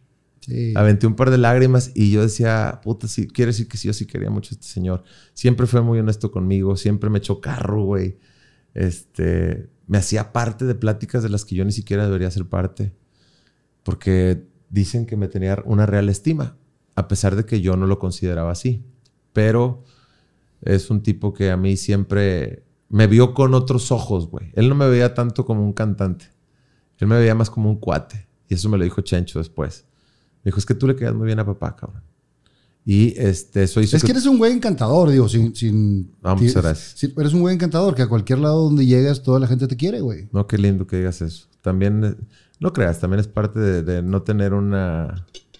Eso también lo descubrí, güey. el, el caer bien o el ser encantador es una personalidad que vas desarrollando por el hecho de no tener un sentido de pertenencia. Yo tenía que caer bien, güey. En la casa de mi abuela yo tenía que caer bien porque yo no era el hijo, yo era el nieto. Entonces, los hijos pueden decir, ¿tú qué hijo de tu pinche madre? Tú ni aquí vives. En la casa de mi mamá yo tenía que caer bien y tenía que hacer las cosas bien porque era la casa de mi padrastro, de mi papá. Como en todo en la vida, cuando me tocaba vivir con un tío, yo tenía que hacer las cosas bien, tenía que caer bien. Se te va desarrollando eso, güey. Entonces tú ya Pero sabes después de manera cómo- natural. ya después de manera natural, exacto. Pero descubres, ¿por qué soy tan atento? Pues ¿por qué, güey? Porque tenías que ser atento para que, para que estuvieras bien, güey, porque nunca estuviste realmente en tu entorno. Hoy que yo tengo una hija, me doy cuenta que mi hija mañana le va a caer mal a alguien, güey. Pero ¿sabes por qué? Es porque ella va a poder desarrollarse propiamente al hecho de decir, pues sí, y a mí me encantaban mis amistades que decían, pues, si te gusta, güey, yo soy así. Si no, Puta, no hay cosa más bonita que eso, güey. En mi caso yo era, no, no, no, ¿cómo? Pero es porque vas desarrollándolo de ese modo. Pero bueno, este, es- eso me pasó con Don Servando. Era un tipo muy, muy a toda madre conmigo. Y entonces, Ya- hace los discos para zafarte y luego ya haces un disco como tú lo querías. Es a donde voy. Yo ya tenía un par de años haciendo solamente redes sociales, YouTube, Facebook y todo este rollo. Y luego... ¿Cuál eh, fue tu primera red social? ¿Facebook como todos? Sí, el Facebook. ¿Ligaste por Facebook alguna vez? No, güey. Neta. No. No, jamás, güey. Net- Te lo juro, güey. Y ahorita que le dices, qué pendejo. no, güey. Yo creo que le, le agarraba más sabor al. O o el Facebook siempre lo tuve así como para. Desde entonces, desde chavito, o desde chavo, que me mandaba una solicitud de alguien que no conociera, no lo aceptaba. Una- aunque fuera mujer así, bien vista, no. Como que no, no, mis, mis amigos y tan tan. Este. Y nunca ligué ahí, güey. O sea, siempre era nomás para que, que subían las fotos del fin de semana que anduvimos en el pedo y cosas así. No, no. Y luego abriste Twitter, que también estuviste pegándole. ¿Y sigues pegando todavía? Sí, soy mucho- fan del Twitter, güey. Soy fan del Twitter. Fíjate que yo en los últimos años o en el último tiempo ya he estado muy renuente al Twitter porque la gente está bien hate, cabrón. Tal vez. Digo, a mí me valen madre todos los haters de. Yo también, de- pero de- dices, ¿qué necesidad de ponerte donde están los, los madrazos, güey? Bueno, no sé. Mi, mi postura es que como yo nunca me meto con nadie, güey. Este, pues nadie se mete conmigo. Y, y sobre todo, en el Twitter se desatan las polémicas porque todo el mundo cree que tiene derecho a opinar. Sí. En todas las redes y en toda la vida. Sí, pero realmente, pues, o sea, este, si a mí me, de repente me preguntan, oye, ¿cuál es tu postura acerca de esta situación que está pasando? Pues no, güey, yo no estoy preparado, no, o sea, no tengo por qué. Y lamentablemente los artistas la cagan mucho queriendo ser voz de algo que ni siquiera tienen conocimiento. Y ese es un problema constante. Creen que por tener fama saben y no. La realidad es que la mayoría son pendejos y este, no tienen conocimiento en lo absoluto. Y no solamente los artistas cometemos ese error, sino también los públicos en general, porque todos somos opinólogos en esa temas. A eso es lo que voy. Todo el mundo, todo el mundo creemos que tenemos derecho a opinar y, no es cierto, Y güey. de todos los temas. Que Yo- tengas el derecho o la libertad de hacerlo no significa. Libertad de expresión es una cosa. Sí. O sea, de, de- de decir tu punto de vista. Pero otra cosa es ya meterte en todas las pinches mamadas. Sí, exacto. Eh, y ahí, por ejemplo, sí conociste más gente en Twitter. Porque, por ejemplo, a Pepe no lo conocías, a Pepe Fe. Sí, no, en Twitter sí hice. En Hiciste Twitter, amistades, en. Twitter sí ligué. Le mandamos un... Digo, nos debe estar viendo porque te succiona, güey. Saludos a mi compadre Pepe Flores, que Te super succiona. ese tipo también ha sido de las cosas bonitas que conoces por las Eso redes estaba mal, mi sociales. compadre. Este, pero ahí sí ligué en Twitter. Este, he, he- he conocido personas como Pepe, o sea, he tenido ciertas cosas chidas ahí en el, en el Twitter. Y te digo, para mí es divertida. Ahora lo uso más como informativo. ¿Qué está pasando? ¿Qué, qué noticias hay? Todo ese pedo. Y yo nada más pongo mi frasecita para mí o para el que lo quiera agarrar, pero nunca este, con una. Afán de... Ajá. Yo, por ejemplo, soy una persona que no me pongo.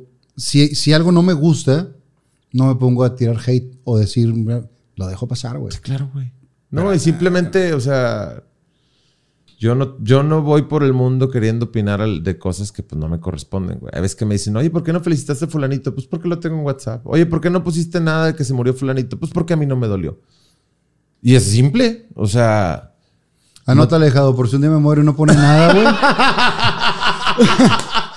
Para que le cheques las redes.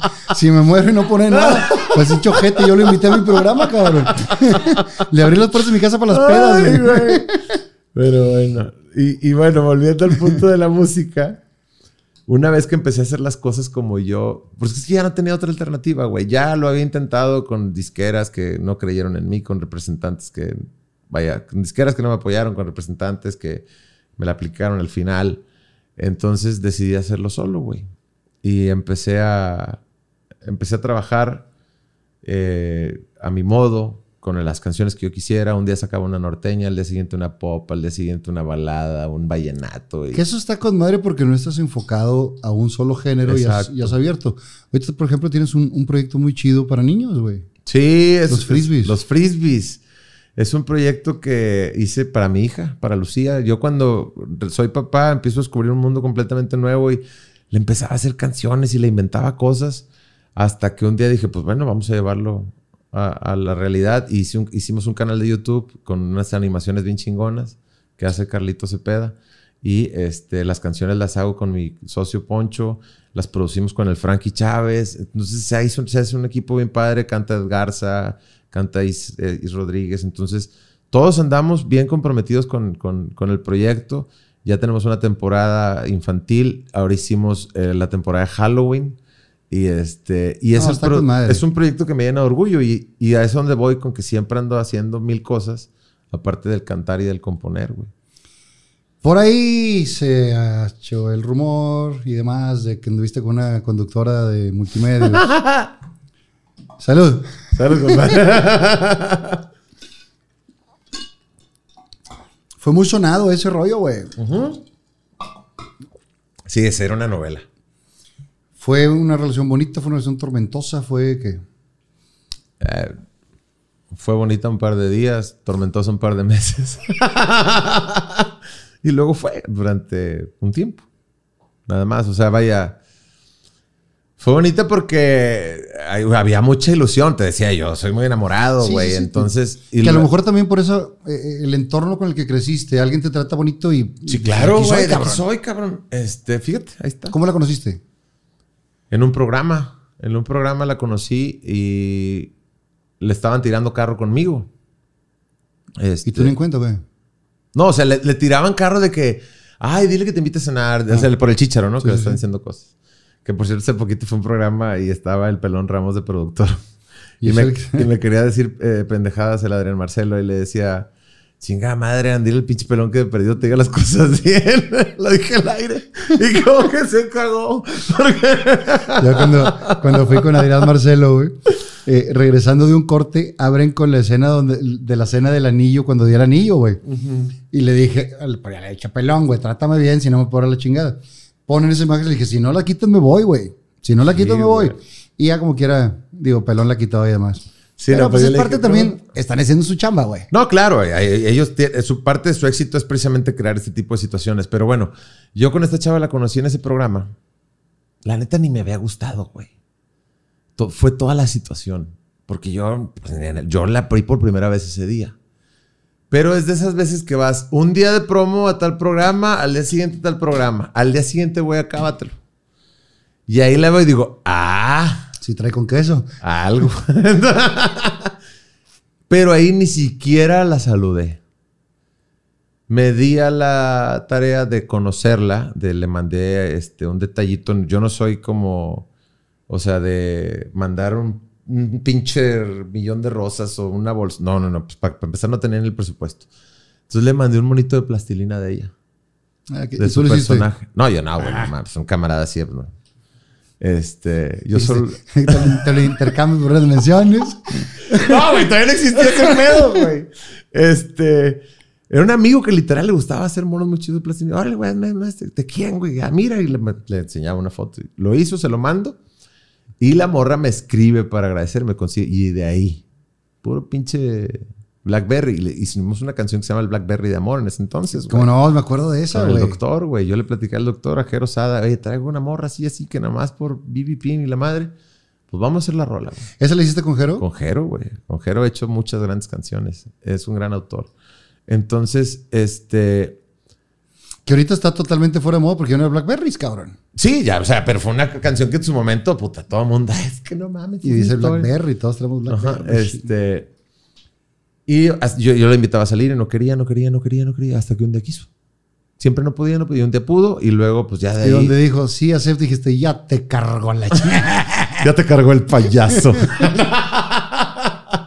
este, no, güey, y ya de ahí la, la- se- supuestamente es que fue bien raro, güey, porque yo, yo no la quería para novia. Vaya, no, no era mi intención. Yo la estaba invitando a vamos a echar una cheve o algo. A conocerse nada más. Sí. Y este, literal, no nos despegamos dos pinches semanas, güey. Y como a las dos semanas me dijo, eh, ¿qué pedo? ¿Qué somos? ¿Qué somos, güey? Le dije, pues tengo entendido que los dos Aries. Ah, no es. A, a mí se me encabronaron porque, ¿qué somos? Dije, somos mexicanos. Los mexicanos, güey. Y se me encabronaron. Yo soy un negativo, no sé qué veo contigo. ¿Qué somos? Dijo, dijo, Católicos, apostólicos y romanos. dijo mi doc Jorge Tamés, el nutriólogo, que somos lo que comemos. Y así hay un chingo que puedes contestar. Pero no, como que no les hace gracia esa parte. No, güey. No, ella me dijo, este, pues qué pedo, te voy a robar un Kleenex. Dale, compré. ¿Qué pedo? ¿Vamos a ser novios o no? Oye, güey, pues si la pones de esta manera. Pues sí, güey, vamos a ser novios. Y este, y pues, yo bien emocionado, ay, ando con esta morra y la chingada. Y como a los tres días, no, no podemos ser novios. Pues siempre no. Y yo, ¿por qué no? Y ya me empezó a platicar ahí una situación que tenía ahí de unos que veres. Y lo comprendí. Dije, ah, ok, güey, ya. Pero luego caí en este juego de que cuando ella quería hacer enojar a la otra, a la otra persona, me buscaba. Te usaba. Me usaba. Y yo, pendejo, porque estaba medio enamorado, este, pues iba. Y ella aprovechaba para sacarse un par de fotos, subirle a las redes sociales y luego se le Y darle encabronó. picones. Y era el picón y todo ese pedo. Y sí fue un momento en el que pues, me hicieron pendejo en ese aspecto por todos lados.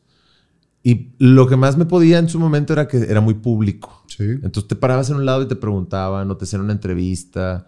Y yo no era nada No, famoso. pues, ¿cuán- ¿hace cuánto de eso? Y te estoy preguntando de eso, güey. 10, 11 años. Como a mí me preguntan por el Ajá, hace 15 exacto. años, cabrón. Entonces ya son cosas que van a pasar. Pero sí en su momento no lo hablé tan libremente como ahorita porque casi siempre que me lo preguntan es en multimedios y lo hacen con afán de burla. sí. Y este, y ahorita que lo platico en modo serio, pues sí te digo, me, por enamorado me, me la jugaban de cierto modo porque así me la aplicaban, pero luego yo también ya estaba consciente Y ya me hablaba y me decía, este, es que te quiero ver. Y yo le decía, no, güey, pues si quieres ven al DEPA. No, pero vamos al cine o vamos a un bar o vamos... No, Dijiste aquí me no, no, aquí ya no. va a haber foto. Entonces es porque yo sabía que iba a haber foto, que iba a haber un tweet, que iba a haber un pedo que me comprometiera. Y pues preferí no, ya no seguirle al juego. Y. ¿Cuánto tiempo fue esa parte?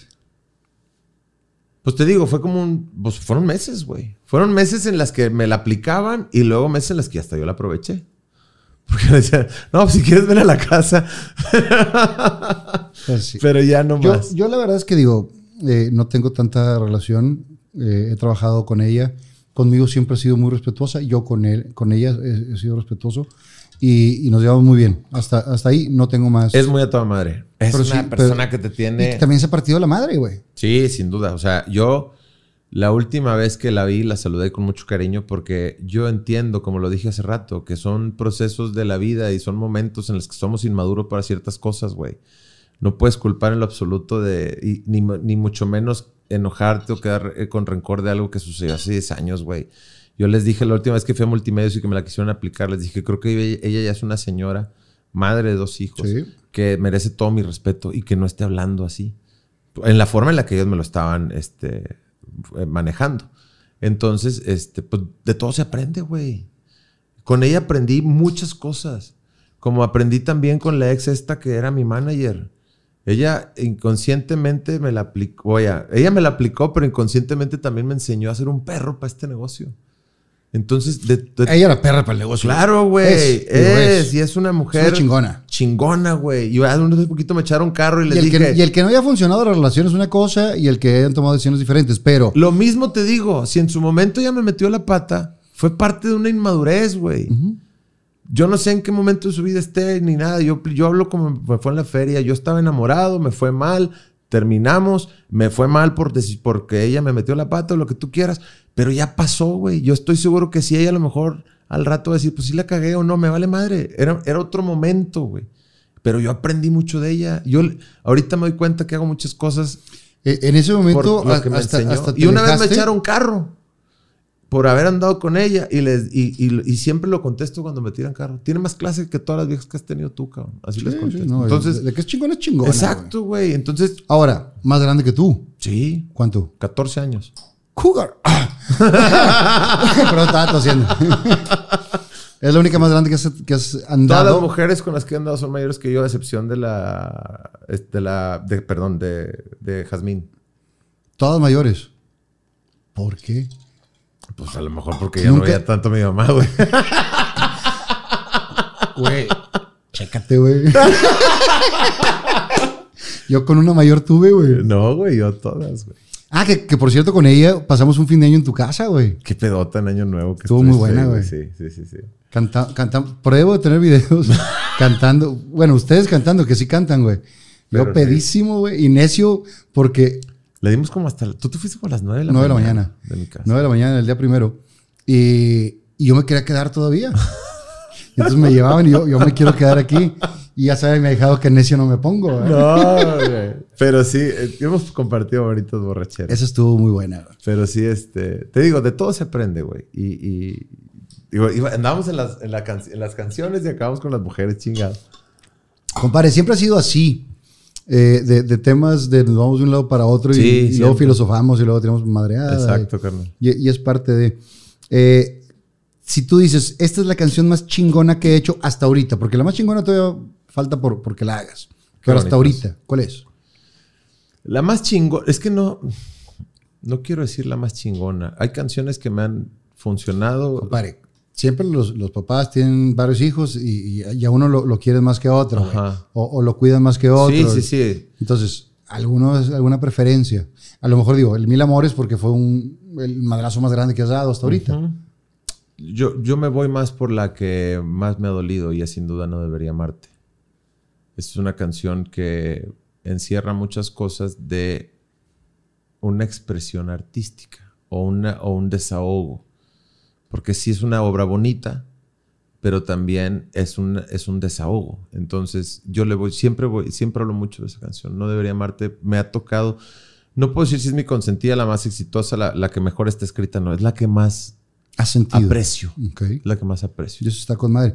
Ahorita que, que mencionábamos de, de la persona, esta que fue mi jefa y fue tu manager, te, te- hubo un- una separación o un alejamiento con Leandro por, por, por esa parte, ¿no?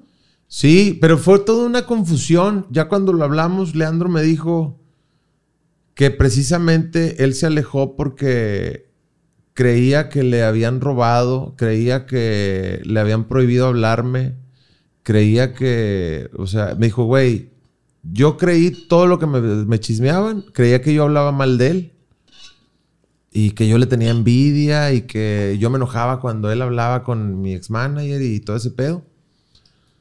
Y el día que tuvimos también la madurez de acercarnos, este, le dije, pues estás bien pendejo, güey, no pasó nada de eso. Y en su Cuando habían, momento... cuando habían sido amigos desde antes. Sí, pero yo en su momento también no lo busqué, porque yo ya había tenido con él un par de situaciones donde yo iba a arreglarlo. Y ahí fue donde yo me emputé con Leandro. Porque yo le decía, güey, yo ya una vez te dijeron que yo le andaba tirando el pedo a una exnovia tuya y me dejaste hablar y el día que me enteré voy y te dije, no me hablas por eso, va, pendejo. No, es que me dije, pues no mames, güey, yo qué voy a andar haciendo eso, no mames. Y ya nos arreglamos. Ahora es que dijeron, y yo iba a ir con Leandro, "Eh, Leandro, no mames. Y esa vez también influenciado por mi expareja, que me decía, no, para que veas cómo es y la chingada. No, pues sí, que vaya la chingada. Cuando al final, incluso yo un día se lo dije a, a- a Ana, que una de las cosas que yo más me arrepentía era de haberme alejado de mis amigos estando con ella, porque yo le dije, mis amigos siempre han estado, güey. Porque yo nunca he tenido un entorno así de familia y siempre han sido los que me echan la mano, güey. Entonces, y es que, el y día es que generalmente, digo, en este momento estás casado, eh, eres muy feliz, me gusta verte feliz, pero cuando normalmente estamos en una relación, como que sí nos alejamos un poco de los amigos, concentrándonos en, en la relación. Pero eh, si tú dices, pues cuántas novias me has conocido, güey, nos hemos alejado, pero finalmente yo sé que ahí estás, güey. Sí, sí, sí, totalmente. Y, y al final de cuentas... eh, Al final de cuentas, los amigos quedan y las viejas han pasado muchas, Exacto, güey. güey. Es- Eso fue lo que le mencioné en su momento a Ana. Y ahorita, por ejemplo, lo comprobé con Leandro. El día que nos volvimos a ver, él me dijo, yo lo veo como si te hubieras ido a estudiar unos años al extranjero. Yo también. Aquí estamos, vamos a darle. Órale pues, cabrón. Y ahí estamos. Digo, nos vemos muy poco porque él tiene un putero de compromisos. Este, y yo cada vez también ando más en friega. De modo que, pues, casi no nos vemos. O sea, nos mandamos un par de mensajes hace como una semana y tan tan. Pero ahí están, güey. Es como contigo. O sea, te veo en una entrevista, te veo en un programa, te veo en este pedo, nos Sí, mandamos a veces un tiramos madreada, madreada en el grupo y demás. Porque Pero así es. mucha gente me pregunta que qué que, que es el 77, es un grupito que tenemos. Exacto. Que nada más quedamos dos o tres que, que usamos la pinche plaquita. Los demás, güey, la perdieron, los dejaron de usar. y la chingada, Ay, pero, güey. pero ahí estamos. Es un grupo muy sui generis. Sí, está muy extraño. Muy pero- extraño, pero, pero, está padre. pero ahí estamos. Es Digo, como, la- como el mundo mismo tiene de todo, güey. como de todo como en botica. Exactamente, De- compadre. desde Toro mandando sus, sus sus, scripts. vi- No, sus güey, videos no. intensos con falta de ortografía. No, güey, no, no, no. Quique Eh, con una este, frase motivacional, reflexión. una reflexión. El regidor. El, el regi- no, el regidor, mis respetos. Mis respetos. Leandro, cu- cuando tú pones un mensaje de voz de Leandro en 1.5 es lo más bello del Es lo más divertido. ¿Cuándo te hago su pinche madre? No, güey, es lo mejor. güey. Compadre, cuéntame una historia de lo que sea mientras busco un mensaje de Leandro para ponerlo en Bueno, te puedo, 1.5, te, güey. te puedo seguir platicando de la cuestión del jale, güey, que, fue- que eh, fue donde nos quedamos. Ya una vez que empezamos a, a- a liberarnos, este, empecé a hacer todo en modo creativo, pero lo combinaba, que es otra cosa que la, poco la gente sabe, con mis labores como promotor de conciertos, güey, como hamburguesero, como todo lo que hago, cabrón. Y eso me da ahorita, pues, un chingo de libertad, de, de trabajo, güey, de, que puedo hacer lo que yo quiera. Y ya no sé qué más decirte porque no encuentras el puto. Ahora, hay cierta frustración en el hecho de, ok, me han grabado todos los grupos, no sé qué, pero no he dado un putazo en esos primeros discos. Claro. Pues todo el tiempo estaba frustrado, no te digo. O sea, es, es, es bien pendejo ese pensamiento, güey. Hoy lo veo más que nunca y, y también yo creo... ¿Sabes de dónde radica todo, güey? Desde que nació mi hija, cabrón. Ahí cambió tu vida. Ahí cambió mi vida, Pero güey. entonces vámonos un poquito antes, eh, de ser eh, el mil amores, de tener mucha historia, muchas mujeres, mucha diversión, mucha fiesta. Un día te enamoras, güey. Y, Sí. y realmente es donde se retira el mil amores. Sí, ahí ya me, me digamos que me domaron, güey. Ya la conocías desde antes. Hace muchos años la conocí, ella tuvo también sus relaciones, yo tenía las mías, nos saludábamos de vez en cuando. Eh, y un día empezamos a, a platicar y a coincidir con ciertos amigos y, y ella me decía, yo voy a acabar contigo. Y yo le decía, no. Ah, tu aparte pegándole a la mamá. Y yo le saqué mucho tiempo la vuelta porque yo sabía que sí tenía todas las características que hacían que yo me enamorara y que me iba a ganchar, güey. ¿Qué es lo que te gusta en una mujer o qué te gustó de ella en particular? Bueno, primero yo crecí con este. Crecí influenciado al ser negrito, como tú me dices, de la novela Carrusel. Entonces siempre me han gustado las güeritas María como. María. Este, y, y pues físicamente me gusta que es güerita, que su ojito claro, bla, bla, bla, ¿no? Entonces, este, pero aparte, chingo de amigos en común. Coincidimos en bastantes gustos y, y pensamientos de vida. Entonces yo decía, me voy a ganchar. Y le sacaba mucho la vuelta, güey. Sí, sa- sabes cuando hay debilidad, güey. Entonces yo me sentía muy vulnerable con ella, al grado que literal no, no la quería ver. Hasta que ya un día ella me dejó de ver porque me dijo, me estás lastimando, güey. Y después de ciertos meses, pues ya nos, nos encontramos de nuevo y tenemos desde ese momento de no dejar de vernos, güey. Ya todos los días nos vimos al grado que nos fuimos a vivir juntos, nos casamos. Y luego es cuando viene esta niña maravillosa que es Lucía, güey. Y ahí es donde realmente yo cambio la perspectiva de todo. Vamos a hacer una pausa para tener el audio de Leandro. Ríos.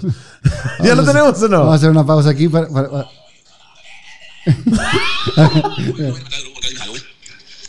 Están recolectando la mera pus del área metropolitana. Oh, güey, se va todo. Hola. Hola, no, hombre. Es un, es un personaje. Es un personaje, Es un personaje. Qué hermosos Te enamoras y entonces, güey, eh, de repente me voy a casar. Está cabrón dejar toda tu historia, toda tu vida y, y también decir, se acabó. Yo, mira, yo tomé la decisión de casarme de una manera muy consciente. Yo me pude haber casado en cantidad de ocasiones por apasionamiento y hubiera terminado divorciado, hubiera terminado en, en otra circunstancia muy distinta. Cuando yo decido casarme o hacer vida con, con Claudia, porque primero decidimos vivir juntos, yo sabía que era una persona con la que empataba en ideas, con la que pensé todo, güey, aunque no lo creas. O sea, analizaste. Todo, todo, todo, todo. Yo sabía su personalidad, los problemas que yo podía darle o los que ella podía darme. Yo sabía cómo era su familia. Yo hablé con su familia antes, güey. Hablé con su mamá y le dije quién era yo, cómo era yo y de dónde vengo yo. Mi mujer es una persona que afortunadamente viene de una familia muy bonita, con este, una vida completamente distinta a la mía, güey. Entonces yo llegué con mi suegra y le dije, yo soy de barrio, yo traigo esto en la cartera, lo que tengo lo he hecho yo, su hija sabe cuánto traigo en una cuenta, todo lo que trabajo prácticamente es para este, mi futuro y siempre estoy consciente de esto, pero yo no tengo alguien que me vaya a apoyar, ni tengo alguien que si mañana quedo en quiebra me vaya a rescatar. Y por eso mismo quiero que sepas, güey, para que tú me digas si me aceptas o no, porque si no me aceptas, yo no le voy a atorar. Y pues, mi suegra me abrazó, güey. Y me, me respetó, incluso me admiró la valentía de decirle eso y luego pues ya fui con mi suegro y así poquito a poco hasta que es, yo les dije literal quién era y cómo era de pedote mujeriego, este, de dónde vengo, mis calificaciones, todo el pedo, güey. Todo. Entonces, yo tomé esa decisión de casarme y de, de hacer vida con ella con todas las circunstancias ya vistas. Y aún así no dejas de aprender, pero bueno, yo sabía todo, güey. Yo sabía, este, cómo íbamos a reaccionar al ser padres, qué iba a pasar cuando yo tuviera viajes, cómo iba a ser la relación con ella, el futuro que yo le podía dar. Eh, analicé eh, todo, todo, todo, todo, hasta que dije, sí es. Porque yo sabía que era bonita, que me gustó un chingo, que, me- que, que, que- iba a decir que tenemos sexo con madre, pues sí. Malo, malo si no, güey. Yo sabía. o sea, todo eso ya lo sabes, güey. Pero cuando dices, pero ¿cómo va a reaccionar ante esta situación? ¿Cómo? Y en ese momento dije, vámonos, güey. Y pues tenemos cuatro años prácticamente de muy bonito matrimonio y con ¿Cómo? una hija maravillosa. ¿Cómo fue cuando le diste el anillo, güey? Le eché mentiras. Le dije que, que me iba a acompañar a grabar un video. Y pusimos así las cámaras y todo el pedo. Y yo estaba grabando el video de una canción que ella conocía y pues ella estaba sentada, ¿no? Pero lo hice en un bar cercano a, a casa de unos amigos de ella, de varias amistades. De modo que le dije, güey, necesito un montón. Háblale, mira, este vi por ahí. Este. Entonces, fueron sus amigos, güey. Y este... De extras. de extras ahí en las mesas, güey. Y luego, en lugar de eso, empecé a cantar una canción donde le hablaba de, de pedirle que se casara conmigo, que está en YouTube, se llama Estoy Decidido. Y pues... Esa no la sí, conocí. No, en lo absoluto, güey. la nueva para el ese día. Y ella iba desmaquillada y cuanta madre. Puta, pues no, no les hagas, madre, no les hagas eso porque se Sí, me lo reclamó mucho tiempo, pero le dije, es, es que de eso se trata, güey. Y somos muy así. Entonces, en eso somos muy afines, güey. No nos gusta el pedo de, ay, el día que, supimos que íbamos a ser papás, de vamos a hacer el pinche, ¿cómo se llama esto? La... El sex reveal. Sí, o sea, ay, güey, si lo hacemos, sí, pero nosotros dos. Reventamos el globito, ay, niña, con madre. Pero nada de ser un pedo así mayor. Bautizamos a nuestra hija y fuimos, le echamos el chorro de agua y nos fuimos a desayunar. O sea, no so- somos muy afines en ese tipo de cosas, güey. Yo no tengo pedos de que mi mujer me diga, es que yo quiero una bolsa, porque me cagan esas mujeres, güey, de la bolsa, la marca, la chingada. Mi mujer es sencilla, güey, como yo. Ahorita hablábamos de las playeritas este, que usamos. O sea, congeniamos en muchos aspectos. Nos gusta el mismo cereal, el mismo súper, el, todo el pedo, güey. Entonces, yo estoy ¿Cuáles, consciente son, que... cuáles son los pedos que tienen? Porque todos tenemos pedos en una relación. Claro, ¿Cuáles son las broncas que tienen? Por, por bobosadas. Por pura estupidez. Por pura estupidez. Y, por, y yo creo que los problemas más grandes que tenemos es cuando no, so- no es consciente eh, de que venimos de circunstancias muy distintas y que yo puedo estar pasando por una situación de mi vida de suma preocupación y como ella sí es de la escuela del echeleganismo, es que si le echas ganas vas a salir adelante. No, pendeja, espérame. Perdón por la expresión, pero si no, le, si, si no me pongo a analizar todo este pedo y no le pongo huevos, si no me peleo y no hago esto, se nos acaba el negocio, güey. Sí, sí, no, no, no, no nos vas a echarle ganas. Ajá. Entonces ahí es donde dice, ah, cabrón, ¿sabes qué? Sí. O cuando yo la quiero orillar a que piense como yo, cuando ella jamás va a pensar como yo. Porque crecieron en circunstancias totalmente diferentes, sí. porque son diferentes. Exactamente. Pero se complementan muy chingón. Exacto. Digo, y, y ahí se lo debo mucho a ella en, cuestión de paciencia. El hecho de que ella comprenda muchas, repito, inseguridades de mi parte. O sea, eh, es cosa de, de, de no traumas, sino de cuestiones con las que uno creció. Y al final de cuentas, ella me ha ayudado mucho en ese aspecto. Y por eso te digo, estamos muy congeniados ahí. Y luego, pues, merece desde hace tres años el altar más maravilloso del mundo por haberme dado a Lucía, güey. Entonces... Y nace Lucía y te vuelves loco, güey. Pero loco, loco y estás enamorado, igual que de tu mujer, de tu hija, güey. Ni las más grandes borracheras, ni la canción más exitosa, ni todo el vino que me tomé, ni todos los viajes que he hecho, ni todos los libros que he leído se asemejan con la experiencia de Lucía. Por eso, eh, desde que la tengo a ella, no me importa nada más que el estar con ella y verla bien. Estoy desde que nace Lucía se llenaron todos los huequitos que había en mi corazón. Porque el no tener papá, el no tener una familia normal, el sentirme rechazado tantas veces en mi trabajo, el sentirme frustrado, me di cuenta que nada de eso vale la pena. Entonces, a mí no me interesa en este momento si yo soy muy famoso o no.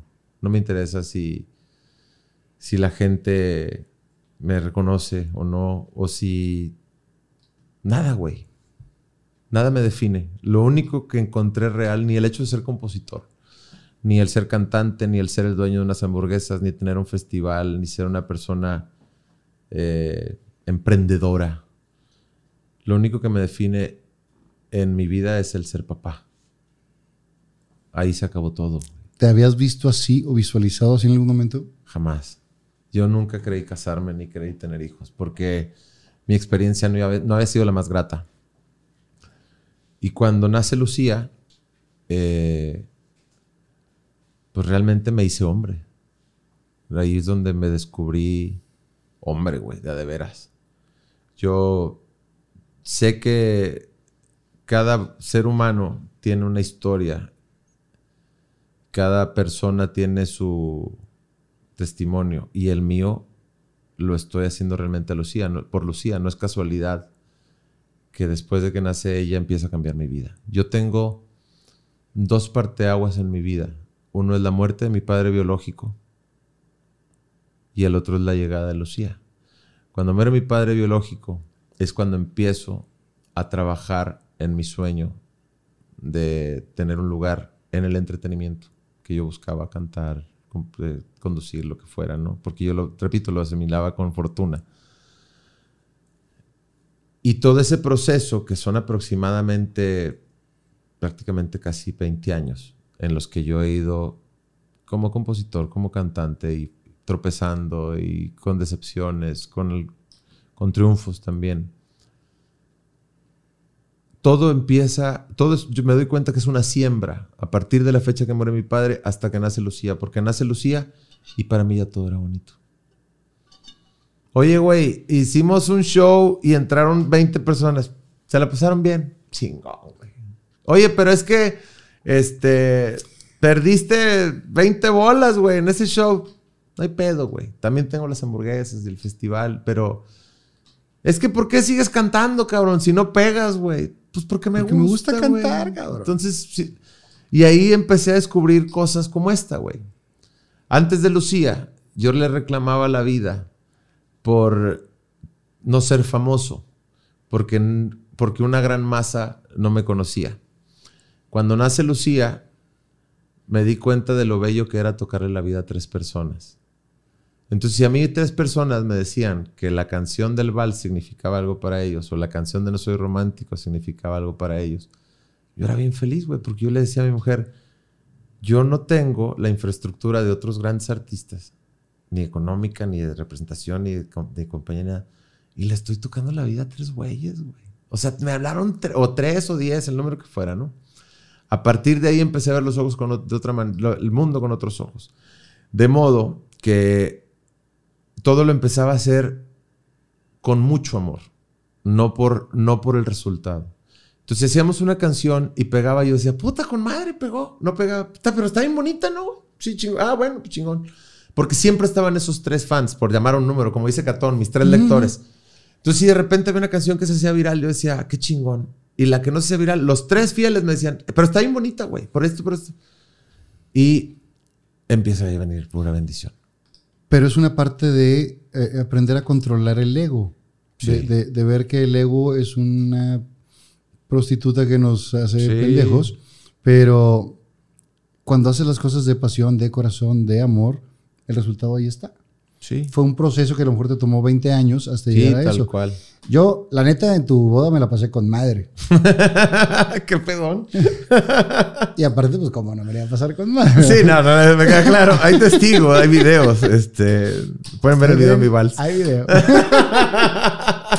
No, y, sí. y Beto y volteaba, Beto y volteaba. No, todos Eh. volteaban, güey. O sea, güey. Sí me, fecha, sí me veo, sí me veo guapo, pero no me voltean a ver así, güey. fecha, güey, que cuando alguien platica de mi boda, siempre dicen, no mames lo que traía Lozano. y gente que ni te conoce, vaya, que no tiene trato contigo. Pero sí, este... La pasé con madre, porque creo que no fue una boda de miles de personas, No, pero estábamos los que te queremos, güey. Y eso es lo chido. que voy, güey. O sea, mi boda, en mi boda dimos cortadillo, chicharrón en salsa verde y queso flameado y guacamole. O sea, yo le dije a mi vieja, a mí eso de que, no, es que fíjate que la degustación, de la- no, no, no, no, no, no, no. No vamos a meter, este, le dije, todo el mundo se queja, güey, de la cena. Te, te la van a criticar Todo el mundo te la van a criticar. Le dije, vamos a preocuparnos por el pedo, por la música y de la cena, dales algo, algo regional, güey. Y pues como era así en un lugar de la del Valle, cuando les dije, yo quiero chicharroncito, cortadillo y ese pedo. ¿Está seguro? Sí, métele. Bueno, pues todo madre. el mundo me decía, no mames, que cené con madre. No mames, es que le cambiaste la jugada. Está bien, güey. Entonces, no la pasamos muy bien. Hubo mucho tequila, mucho alcohol. Y lloré como loco. sí, como no, pues un momento de felicidad, de explosión. Pepito andaba como mi papá, güey, por todas las mesas. Eh, Se eh, la están pasando bien, ¿qué les falta? Sí, claro. Y acabamos llorando al final. Y sí, y sí funge esa parte, ¿no? Como, como paternal contigo, güey. Pepito es como... O sea, es, es muy amigo tuyo, pero sí es como, como Es un, es un amigo chingón, es un tío, es un hermano mayor, a veces es papá. Él, él cada... Él ha sabido este, ponerse el traje dependiendo de la situación. El día de mi boda andaba, te repito, como si fuera mi papá. ¿Qué les falta? ¿Están todos bien? Bla, bla, bla. Este, es mi productor en muchas ocasiones. Me da muy buenos consejos. eh, y siempre con la mejor intención, que es lo más Claro. bonito. Entonces... eh, di- ¿Cómo lo conociste? por eh, Papilla, mi canal Papilla de la Leyenda. Me llevó un día a, a una fiesta de él y ahí me lo presentó. Y poco a poco fui teniendo una relación con él, que nos encontrábamos en lugares y se acordaba de mí. Hasta que un día le ofrecí canciones y ahí empezamos a, Yo, a, a- a trabajar. yo estoy como viejito que siempre cuento las mismas historias, güey. Pero pues es que no hay otras historias, son las que, los que ya tienes. Que yo conocí a Papilla cuando tenía 16 años, antes de que tocara con la leyenda. No mames. su hermana andaba con un amigo mío de la prepa. Y, y el amigo me dice, te quiero presentar un güey que está tocando y la chingada, para que le eches la mano. Eh, Tenía 16, 15 Sí, años, güey. güey, empezaron bien morros. ya, ya era pedote. También bien morros, a eso me refiero. ya era pedote entonces y siempre la cuento, güey. Y la neta es que, aunque no nos juntamos mucho como te contabas tú, pero sí lo quiero mucho y, y tengo Es. historias de chiquito. Yo tengo como, la dicha... como siempre también cuento que a Toño Rojo yo lo cargué de, de niño, Sí, güey, eso sí me la sé, no mames, güey. De que- niño, cabrón. Bueno, yo, yo tengo la dicha de contar con muy grandes amigos. Uno de ellos es Papilla. Papilla también siempre lo he considerado como un hermano mayor. Eh, es un tipo...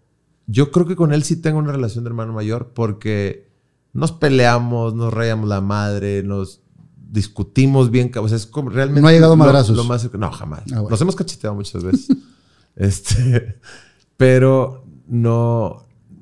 Siempre... Yo creo que es la relación más cercana, más parecida a un hermano de verdad. Porque yo veo a los amigos cómo se pelean, cómo discuten, pero cómo al final se quieren. Y ese cabrón siempre va a tener mi corazón porque es, ha sido un muy buen tipo. Y bueno, esa boda fue espectacular, la pasamos con madre todos, la, la gente que cree. De repente volteo y está Oceransky Sí, es otro gran en mi, en mi En mesa, güey. Y, y uno que es tlacuache, güey. uno que es de chuntata, chuntata. Y me pones a- a- al, al trovador al lado, güey. Pero pues como quiera, finalmente tenemos en común denominador Eso. a Elías, güey. Ese es otro gran tipo. Oseransky me dio el mejor consejo antes de que yo fuera papá. Oseransky me ha liberado de muchos de estos miedos y de, muchos, de muchas ataduras del ego. Es un tipo al que le he aprendido bastante, güey. Así como Pepito me ha abrazado y Papilla me ha dado eh, ese, eh, digamos, pasión del hermano, Edgar es como un sensei, güey. Porque él me ha demostrado con su, con su legado o testimonio que se puede tener un equilibrio muy bonito en esta vida. Y gracias a él aprendí muchas cosas que, me, que, que ahorita mucha gente piensa que me vale madre. Pero no es que me valga madre, es que a mí no me define nada, güey. Ahorita lo puedo decir sin empacho. Más que el ser papá, como te digo. Pero fuera de eso, ni, o sea, hoy eh, descubro que, que se puede, por eso ahorita lo que tú decías, de que le das, le das prioridad a ser feliz, sí, güey, siempre, güey. Y por consecuencia me han pasado cosas bonitas. Pero en mucho se lo debo a este cabrón que pues, ha sido un tipazo. Me cantó el vals de mi boda y. Una pistola. Salud. Salud. Los Reyes de la Cumbia. Llegan nuevamente a la Arena Monterrey. Cumbia Kings Live 2.0. 22 de enero, 9 de la noche. Boletos en Superboletos.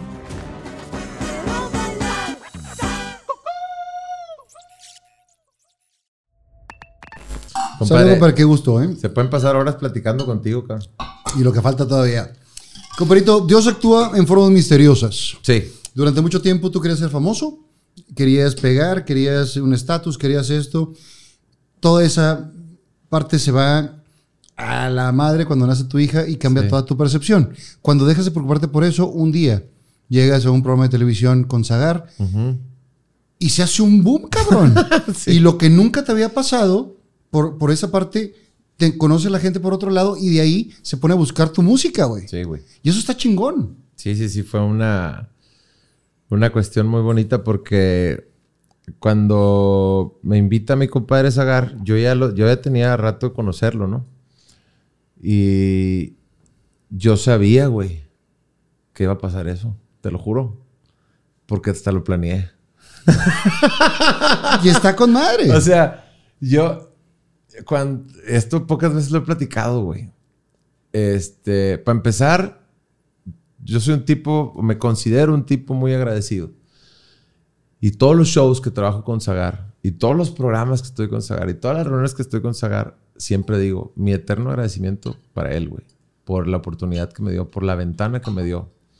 Yo tenía ya un tiempo conociendo la vida de los comediantes y su forma de trabajar. Y yo decía, es que el futuro es por ahí, güey. Para nosotros los músicos independientes, los que no tenemos manera, incluso yo ya replicaba ciertas cosas de los comediantes en mis redes sociales, no de chistes, güey, en estrategia de comunicación y en la forma en que este, manejaban sus fechas, sus lanzamientos y todo el rollo. Entonces, cuando voy con Sagario, dije, tengo que aprovechar ese tiro, cabrón. Pero realmente yo preparé dos cosas y fue una transmisión de cinco o seis horas, no me acuerdo. Y la gente al principio, bueno, los tres fans que yo tenía, ahí estaban bien fieles, con madre que vas con Zagar, porque todo el mundo me decía que era un programa muy exitoso. Y, y el otro gran porcentaje, ¿quién es ese puto que nadie lo conoce y bla, bla, bla? Y de repente a la media hora, palo, güey. Todo el mundo ya estaba de que con madre el pinche Elías y es un público bien entregado y bien bonito el de mi Sí. compadre Zagar. Y bien fieles, güey. Y entonces fue bien bonito que me abrazaron luego, luego, güey. Y que luego, luego me, me empezaron a pasar cosas bien bonitas. Es más, compadre, yo te lo resumo de esta manera. Te alburé. Resúmetelo solo. Resúmetelo solo, güey. Antes de Zagar, el sastre de Tarzán tenía más trabajo que yo, cabrón. Fui un martes con mi compadre Zagar. Empecé a trabajar. ese- me hablaron ese sábado. Para güey. esa semana. Para, para- para un showcito. No he parado. Qué chingón. No he parado, güey. Es- Ha sido una bendición ese hombre en mi vida y su programa. Y sobre todo, su público. Eso ha sido bien cabrón. Y, y Zagar tiene toda la vida trabajando. Es un güey bien chingón. Lo quiero mucho de hace muchos años. Eh, su esposa estuvo conmigo. Estuvimos juntos en la escuela de teatro. Con güey, madre. De hace, de hace muchos años. Y tiene su público chingón. Tiene su programa chingón.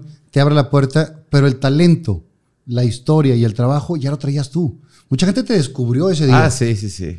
Pero para eso tú ya traías un trabajal atrás, güey. Bueno, pues es lo que... Es nomás ponme donde hay. ¿Qué, qué es lo bonito que nos pasó? O sea, que, por ejemplo, yo era lo que decía. Y que ahorita, cada vez que yo le digo a, a, a Zagar, muchas gracias, cabrón. Porque por ti me conoce la gente, por ti pegué y la cosa así, ¿no? O por ti estoy así funcionando. ¿Y cómo te dice Zagar? No, me- me- no, compadre. No, pero es que hay talento. Yo por eso te invité. Yo dije, oh, invita a mi compadre. No es ningún pendejo, yo decía. este. No, y, y la, la raza, eso fue lo que pasó, güey. Dicen, a ver, ¿quién chingados es Elías? Y luego, ah, cabrón, compuso esta. Ah, cabrón, canta esta. Ah, pues esta suena bien. Ah, pues esta, qué pedo. Y luego, ay, güey, tiene un podcast para su niña. Qué bonito le hablas a tu hija. Ay, güey, tiene un programa que se llama Una Cheve, güey, donde entrevista a vatos o a amigos.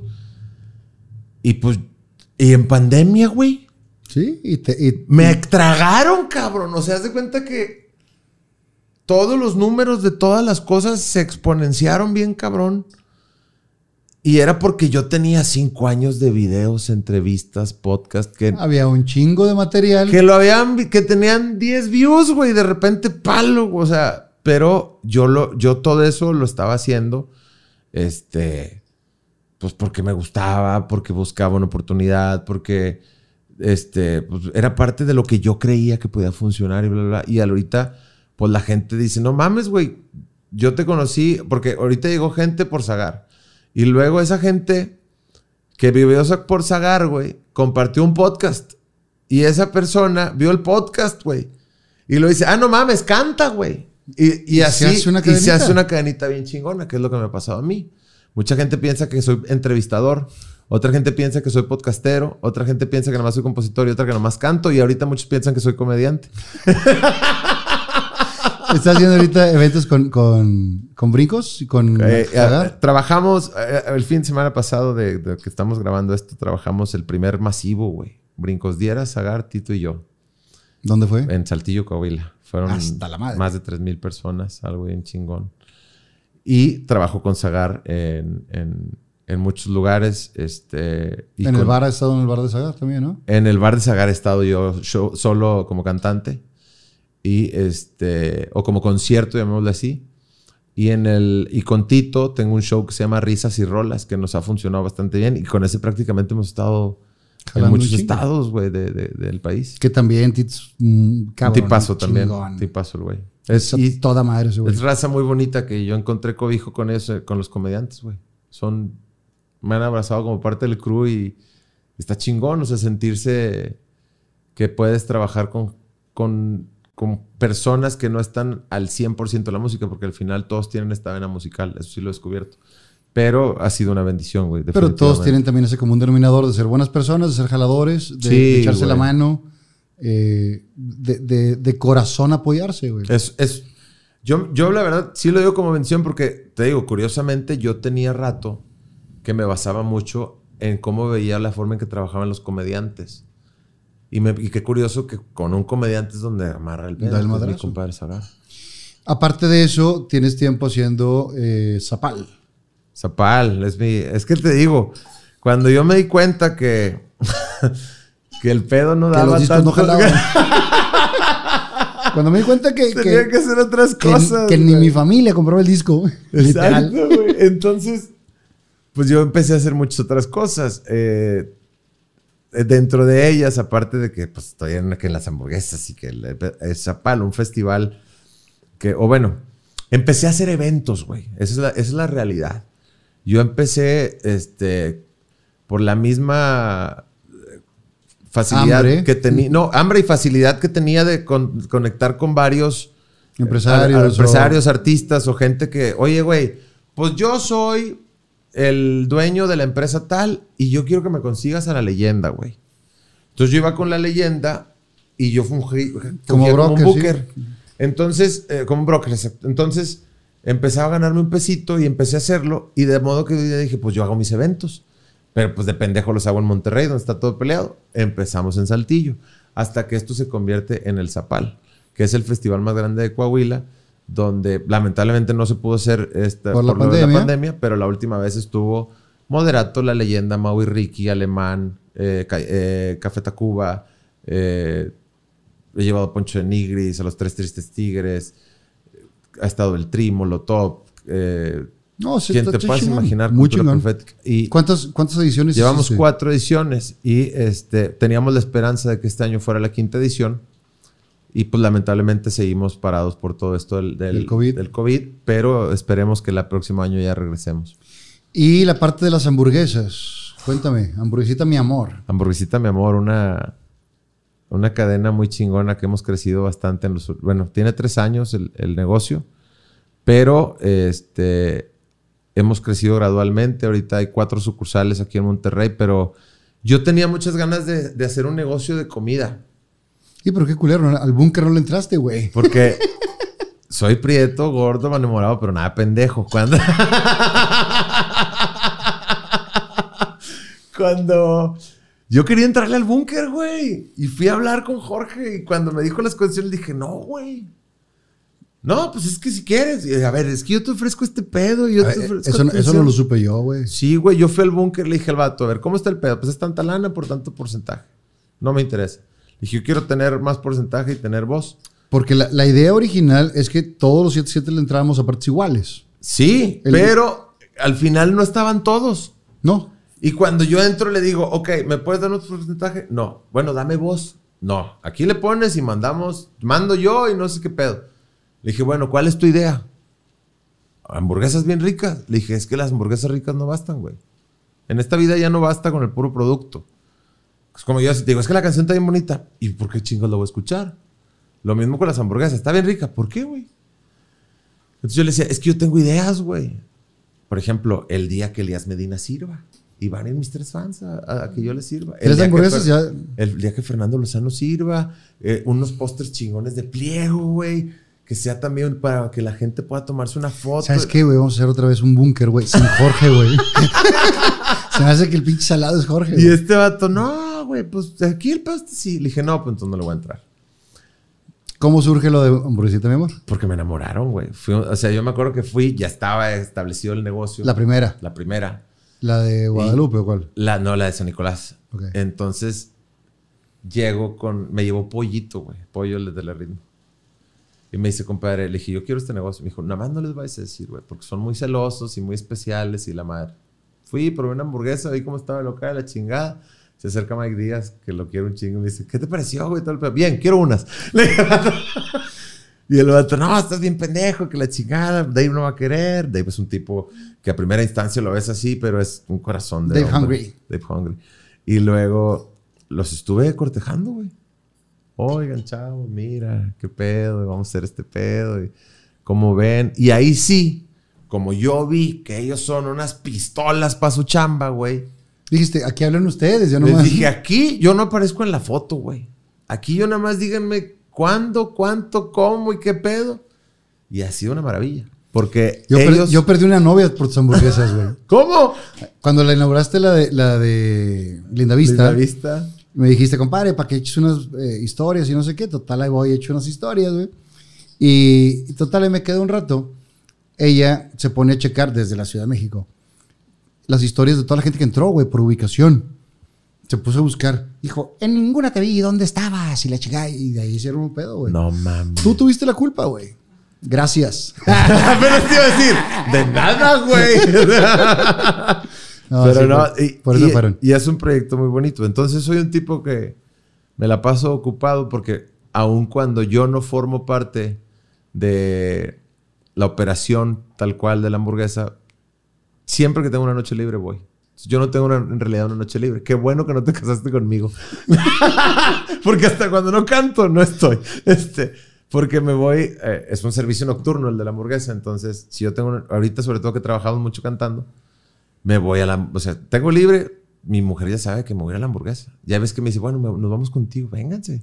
Y vamos y checamos el local y todo, cómo está el rollo en las sucursales y bla, bla, bla. Entonces, ¿Cómo encontrar el equilibrio entre la familia, la chamba, los negocios y todo esto para, para no descuidar ninguno? Ah, pues obviamente se requiere de tener un gran equipo y mi esposa lo es.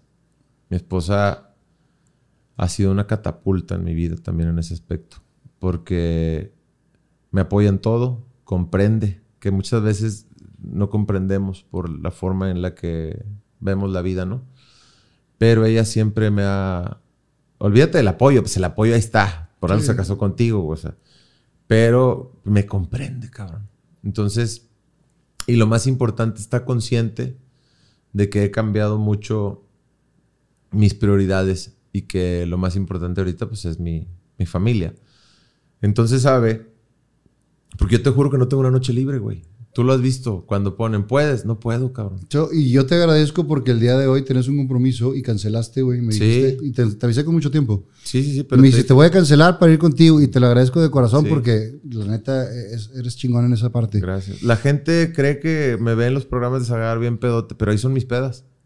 Pues esa es tu fiesta, güey. Ajá, ahorita realmente no tengo la oportunidad, pero tampoco es como que la extrañe. Entonces mi mujer comprende que si yo no estoy un día eh, en casa es porque estoy trabajando.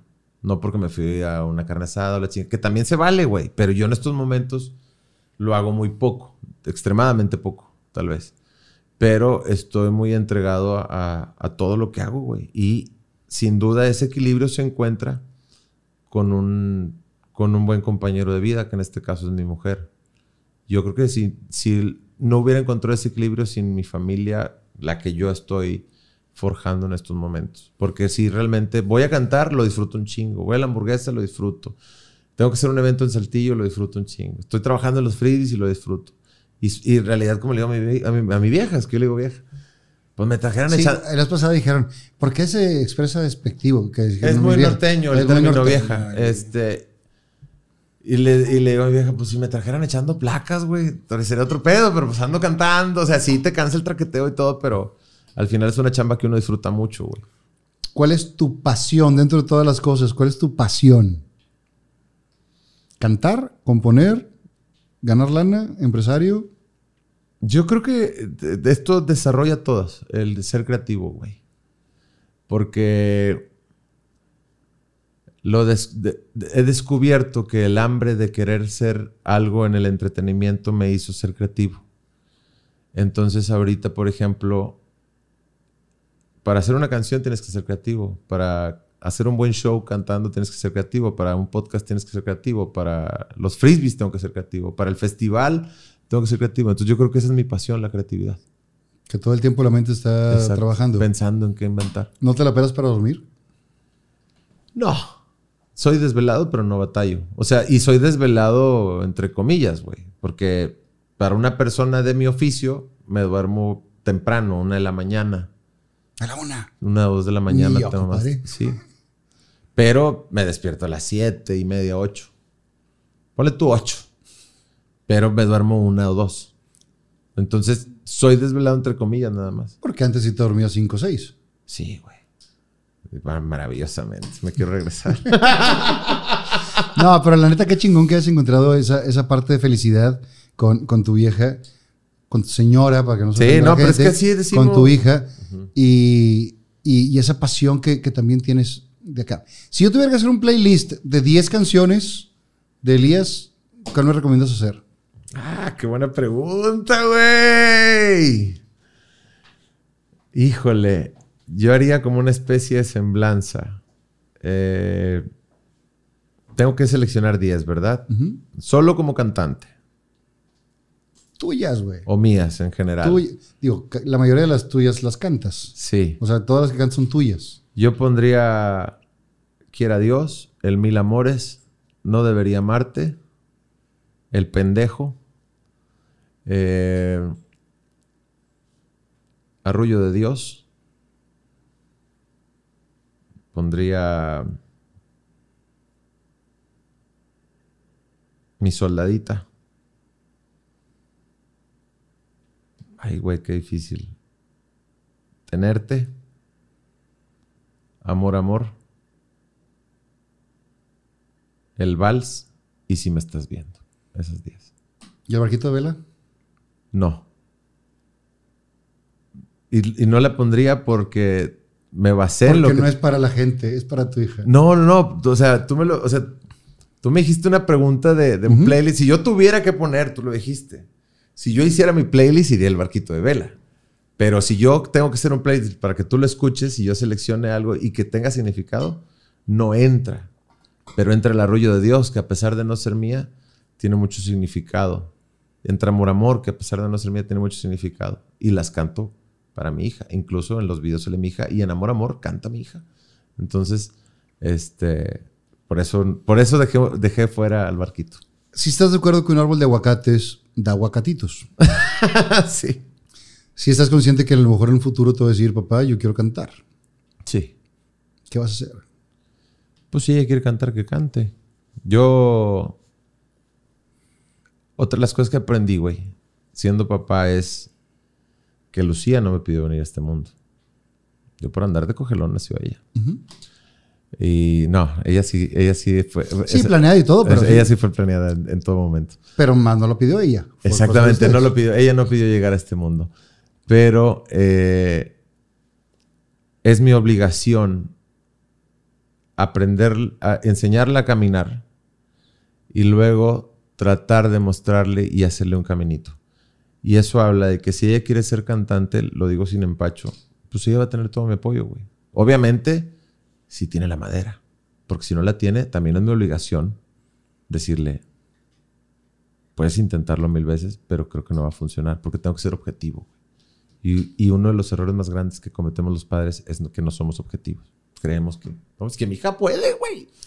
Y Es, yo, que, es que es bien talentoso Ajá. el niño. Entonces- fíjate cómo baila en el festival y todo es cuadrado. y yo creo que voy bien porque mi mujer sí cree que mi hija es una genio y cada vez que vamos, cada vez que vamos al, es que ya dijo no sé qué, yo le digo, le va a hacer todos los pinches huercos, pero y el doctor me dice, déjala, güey. Árale, chingón. Entonces, yo creo que ahí me toca a mí el papel objetivo. Eh, y, y si en su momento Lucía quiere, chingón. Y si no quiere, a lo que se quiera dedicar y desarrollar, la voy a apoyar. ¿Quieres tener más hijos? No, ya. Solo con Lucía. ¿Ya se cortaron los cables? No. No, pero. No, no, no creo que esté preparado para un segundo hijo. ¿Por?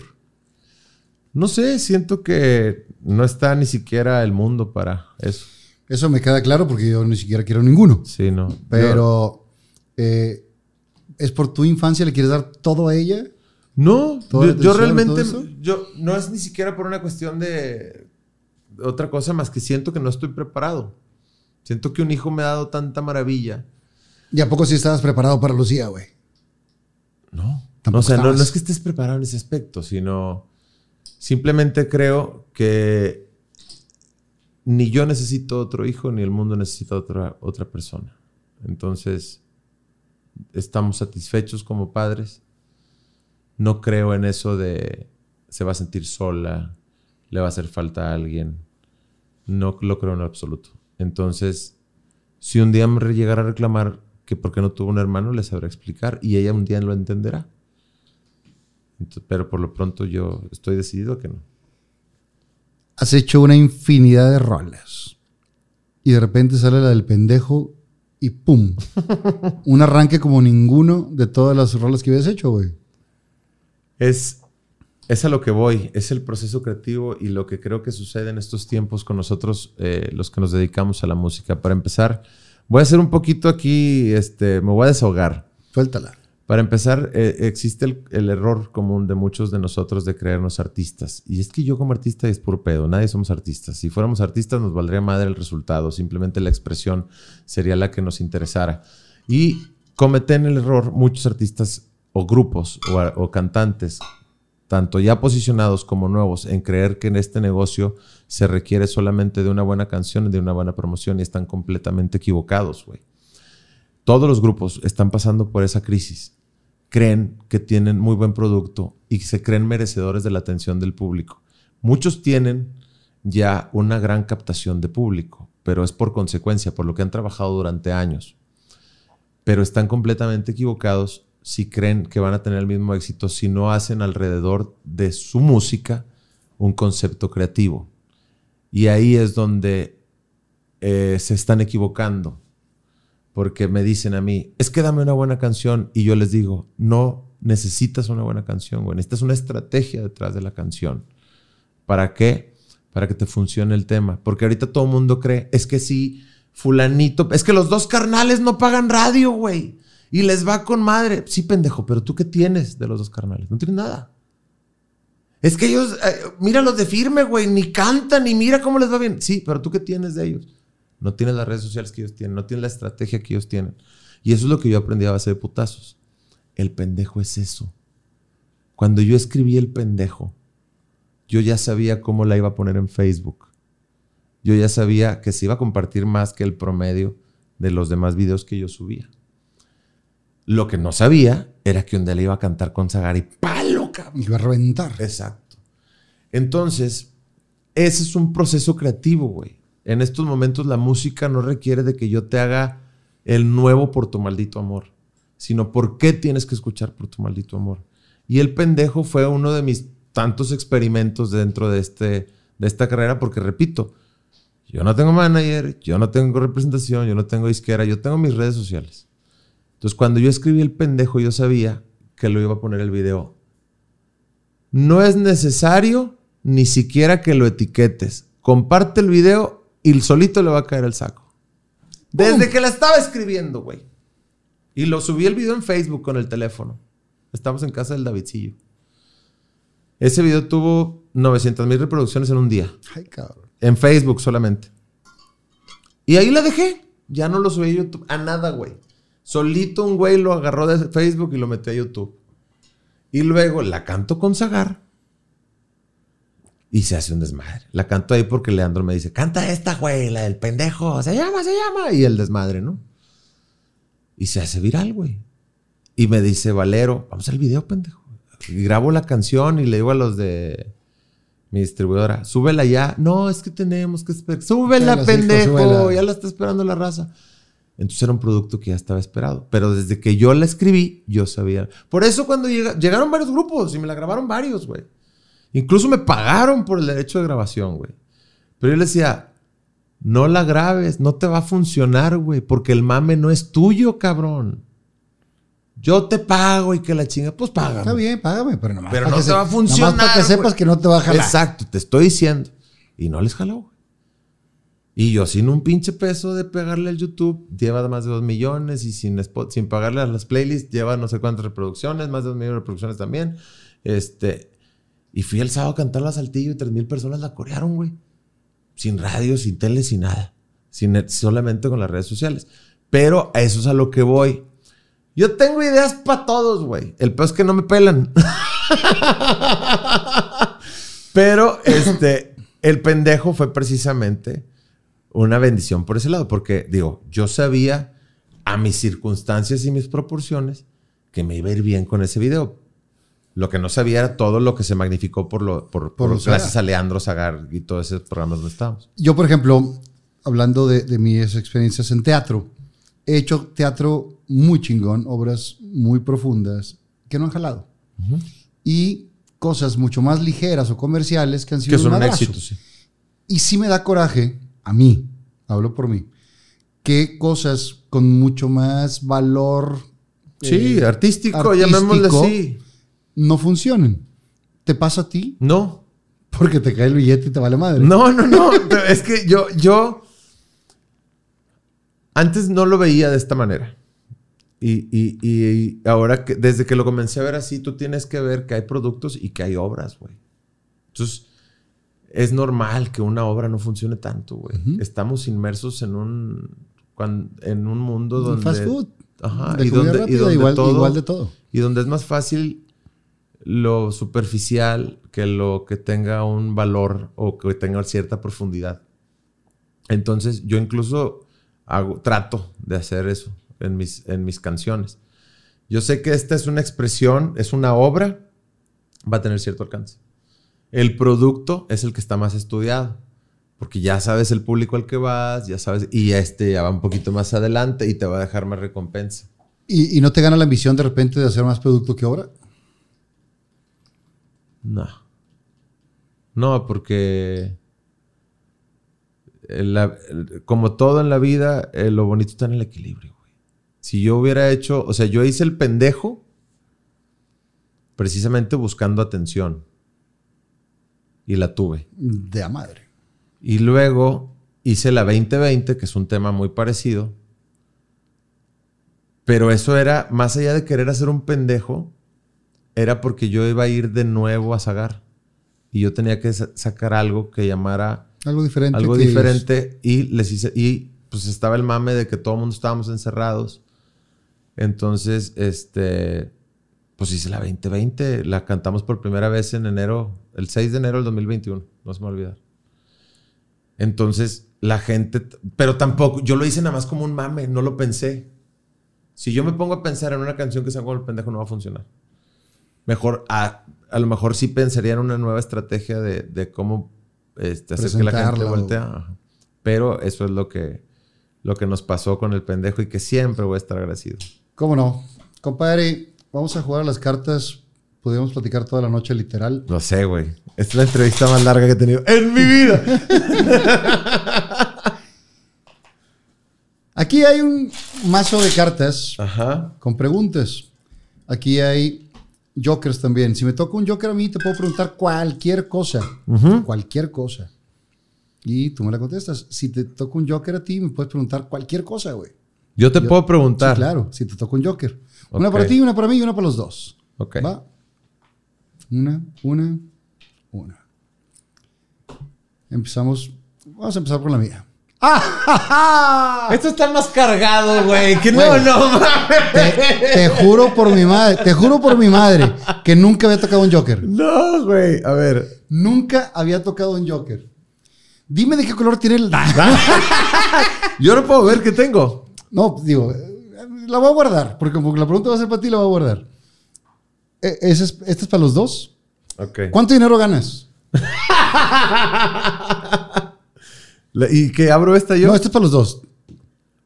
Ok. Y, pero esta yo no la puedo abrir. Ahorita, ahorita, eh, eso Ah, lo te digo ok. al ratito. ¿Cuánto dinero ganas? Eh, menos de lo que merezco, pero mucho más de lo que necesito. Dios, Dios, sigo tan desocupado. ¿Cuánto dinero ganas? Eh, yo en este momento tengo el dinero suficiente para vivir el resto de mi vida sin jalar, güey. Ah, qué bonito eso. Siempre y cuando me muera el lunes, güey. no más. ¿Cuánto dinero gano? Pues sí, la neta, ahorita muy poquito. Está bien. Muy poquito. Pero mira, ¿cómo? Me divierto. Eso es lo más importante. y Nunca sobre falta todo- y en- amor. no, y en estos tiempos hay salud, cabrón, que eso es lo más valioso. Que es lo más cabrón. Créemelo. ¿Ya? ¿Yo lo digo? Sí. ¿Cómo fue tu primer beso? ¿Es No, para ti, es no? No, para ti. Entonces todos son para mí. Este es para los dos, por eso Ah, contestan ok. los dos. Y como tengo un Joker aquí, ya te la pelaste, güey. ¿Cómo fue mi primer beso? No me digas que no te acuerdas, güey. Todos nos acordamos del primer beso. Estoy tratando de hacer memoria. O sea, hay cosas que traen en cajones muy atrás. Este. Creo que fue con una prima, cabrón. Por eso, por eso, güey, por eso después dicen que de los ¡De regios, los regios, cabrón. güey! O sea, tú eres el claro ejemplo de ese pedo, no, creo que fue con una prima, güey. Sí, sí, es el que primero que me acuerdo, güey. Está mal, está- Ya me acordé, cabrón, no mames. Ok, primera vez que veo un Joker aquí. Voy a hacerle así como mi mamá. que se. Si tuvieras la el permiso de tu señora, que sabemos que no lo tienes, pero si tuvieras el permiso de tu señora de pasar una noche de pasión con un artista, ¿con quién sería? Con una artista. Sí, con una mujer artista. Digo, no vas a decir que Beto Zapata, güey. O sea, No, está. no, no se, no se vale repetir. No, esto no vuelve a pasar.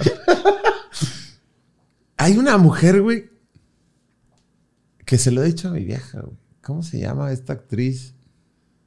Marisa Tomei. ¿Sí es Marisa Sí, Tomei? Marisa. Ah, es una diosa. Cada quien le gusta. Y es mucho mayor que yo. Compadre, te voy a dejar el teléfono de mi psicólogo. Una visitadilla. Sé que andas ocupado, pero una visitadilla no queda mal. Ahí está, Te quiero agradecer el día de hoy, pero no solamente eso, sino te quiero dar un recuerdo de que hayas venido aquí al programa. Este año, sé que te gusta la poesía también, porque lees mucho Sí. y demás. Este año cumple 25 años Acción Poética.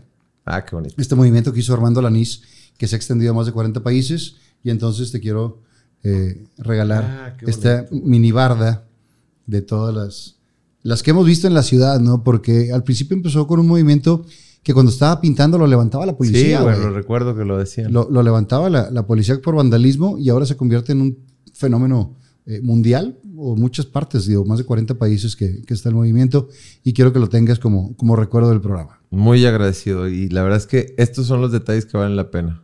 Créemelo. Lo voy a conservar. Tenía esto o un centenario y dije, no, le voy a dar este, güey. Definitivamente. El centenario ahorita que andas medio quebrado, este, aprovecha. Eso, tú. eso es lo malo, eso es lo malo de juntarte con los pinches comediantes, güey. Inconscientemente das un rebote, güey. Claro, güey. Lo he aprendido por Nomás que esos ellos sí cabrones. rebanan, güey. Sí. Bien hecho, güey.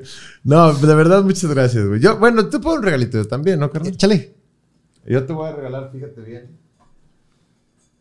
Esta, ahorita estábamos, de hecho estábamos cerrando la plática, es el prototipo de la primer gorra del pendejo. Ok. Yo eh, siempre, o aprendí, como te dije, que, que a, a vivir con todas las circunstancias de mi vida. Un tiempo me llamaban, me, me se burlaban de mí porque me reía chueco. Y, y un día De la empecé- media sonrisa. empecé a vender gorras de eso y me fue muy bien. Cuando salió el pendejo, yo les dije, esto va a funcionar, tenemos que empezar a ver los souvenirs del pendejo y la gente los va a usar. Y me decían, no mames, güey. Y tiene muchas connotaciones esta porque fue, el, eh, repito, este es el prototipo, güey. La, primera que hicimos para ver qué tal quedaba.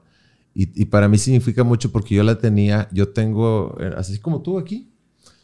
Y yo tenía esta porque este fue el primer producto pensado que yo hice. Me refiero la canción, la letra, el video, todo y Integral. hasta el souvenir. Entonces, eh, que esta gorra que significa pura bendición para mí sea para ti también pura bendición en este proyecto, carnal. Te Muchas gracias, compadre. Se te quiere, se te admira y espero que sean muchas pláticas de esta. Que así sea. ¿Y cómo dice? ¿Cómo te gusta? que ¿Cómo te gusta que te hagan sufrir? ¿Cómo te encanta que, Que te te traigan de de pendejo? Ahí está. Elías Medina, Fernando Lozano presentó. Gracias, compadre. Un placer, hermano. Viva Aerobús. Mariachelas, Restaurant Botanero Bar. Chocolate Muebles. Torres, Mesas de Juego. Las Malvinas. Gasolín. Presentó.